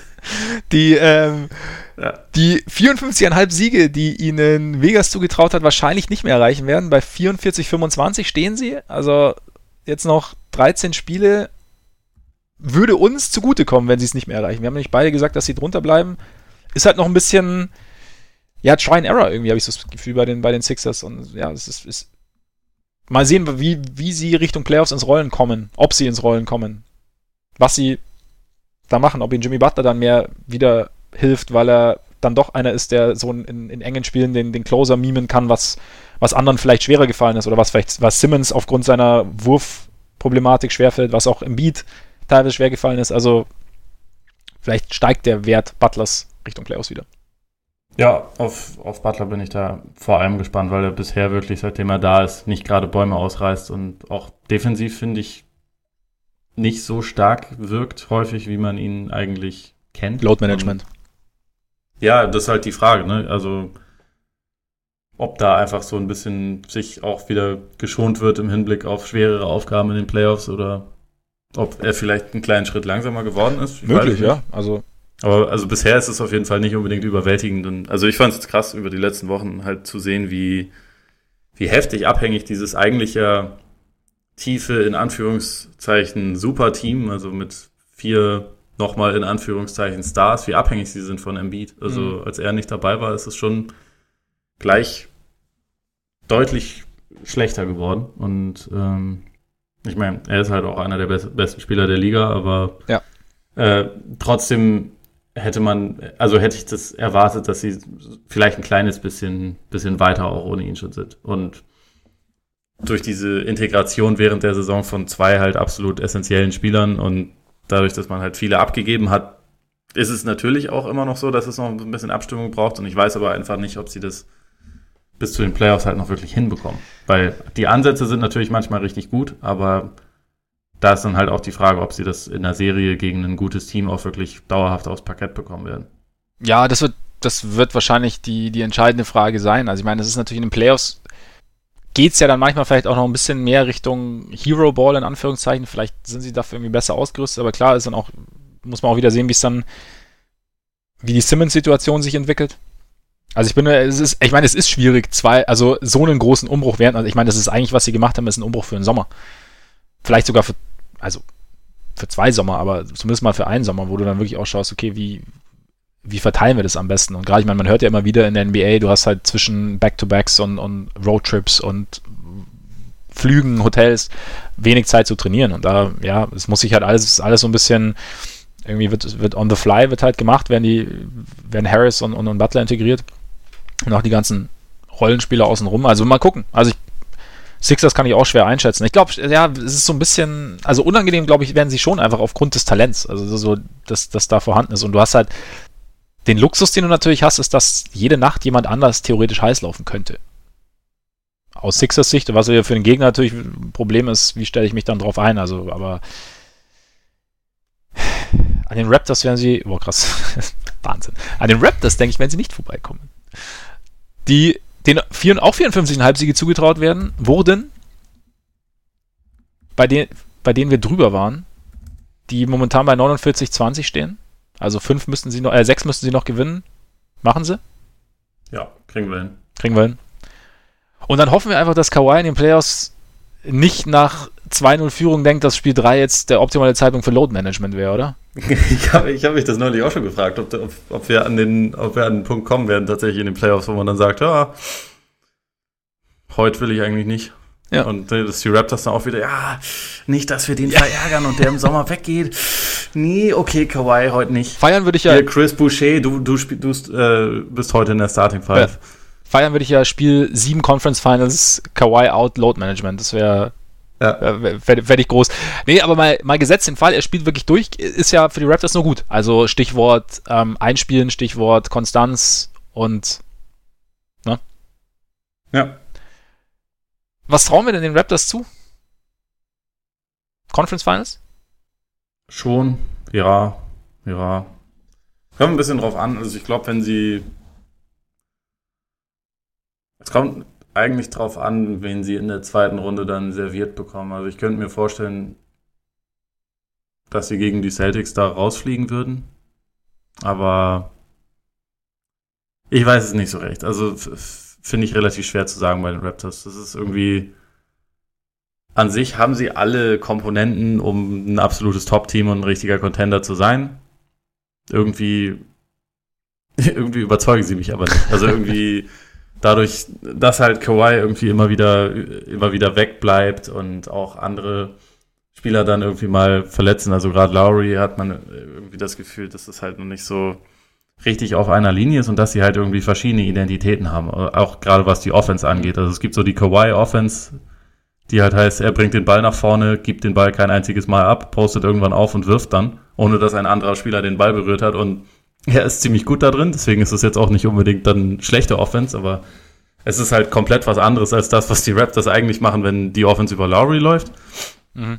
Und ich weiß nicht, ob sich das dann in den Playoffs ideal ergänzt oder ob man sich dann vielleicht auch mal so ein bisschen gegenseitig auf den Füßen steht oder ob das dann halt einfach mal sie dann ein bisschen einholt, dass sie jetzt über die Saison, gerade was die wichtigsten Leistungsträger angeht, jetzt nicht unbedingt sich komplett einspielen und aufeinander einstellen konnten. Mhm.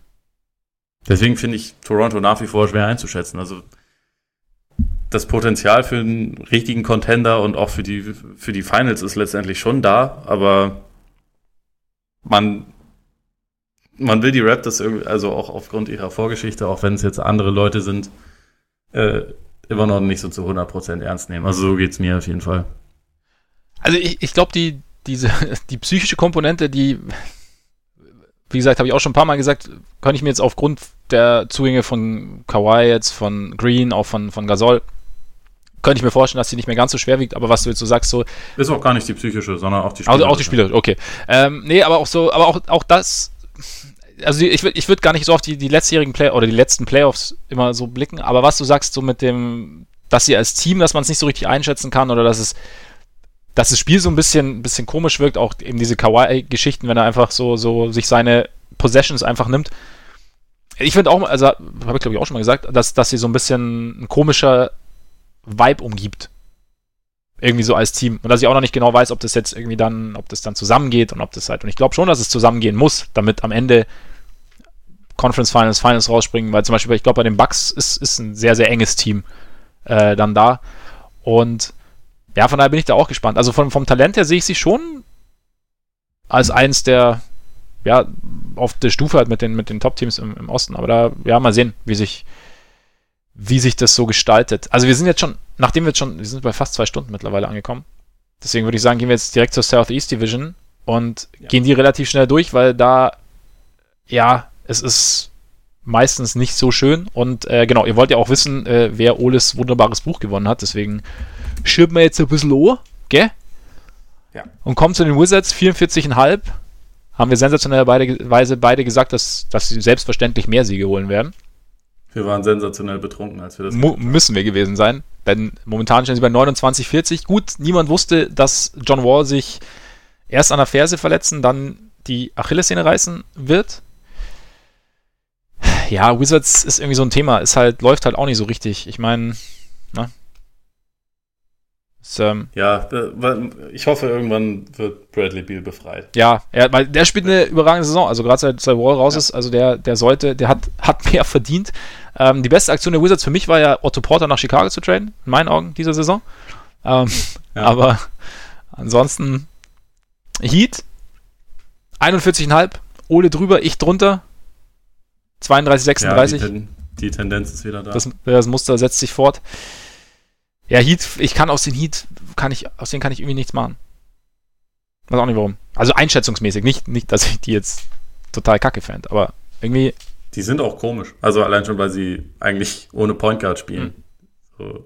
So, jedenfalls in der Starting Five. Ich, ich finde, ich, ich schaue denen eigentlich ziemlich gerne zu, weil sie halt unkonventionell spielen und weil, weil sie mittlerweile halt wirklich sehr verstärkt auf ihre jungen Spieler setzen und da auch einige wirklich ganz gute Talente dabei sind, aber man, also es ist trotzdem irgendwie gefühlt immer noch so limitiert insgesamt vom, also so von, von, von der Upside her, dass man jetzt auch nicht wirklich sagen könnte, sie werden jetzt richtig gut. Mhm. Aber ich habe das Gefühl, dass so langsam wieder ein bisschen was entsteht, also so um Winslow, Richardson, Adebayo herum.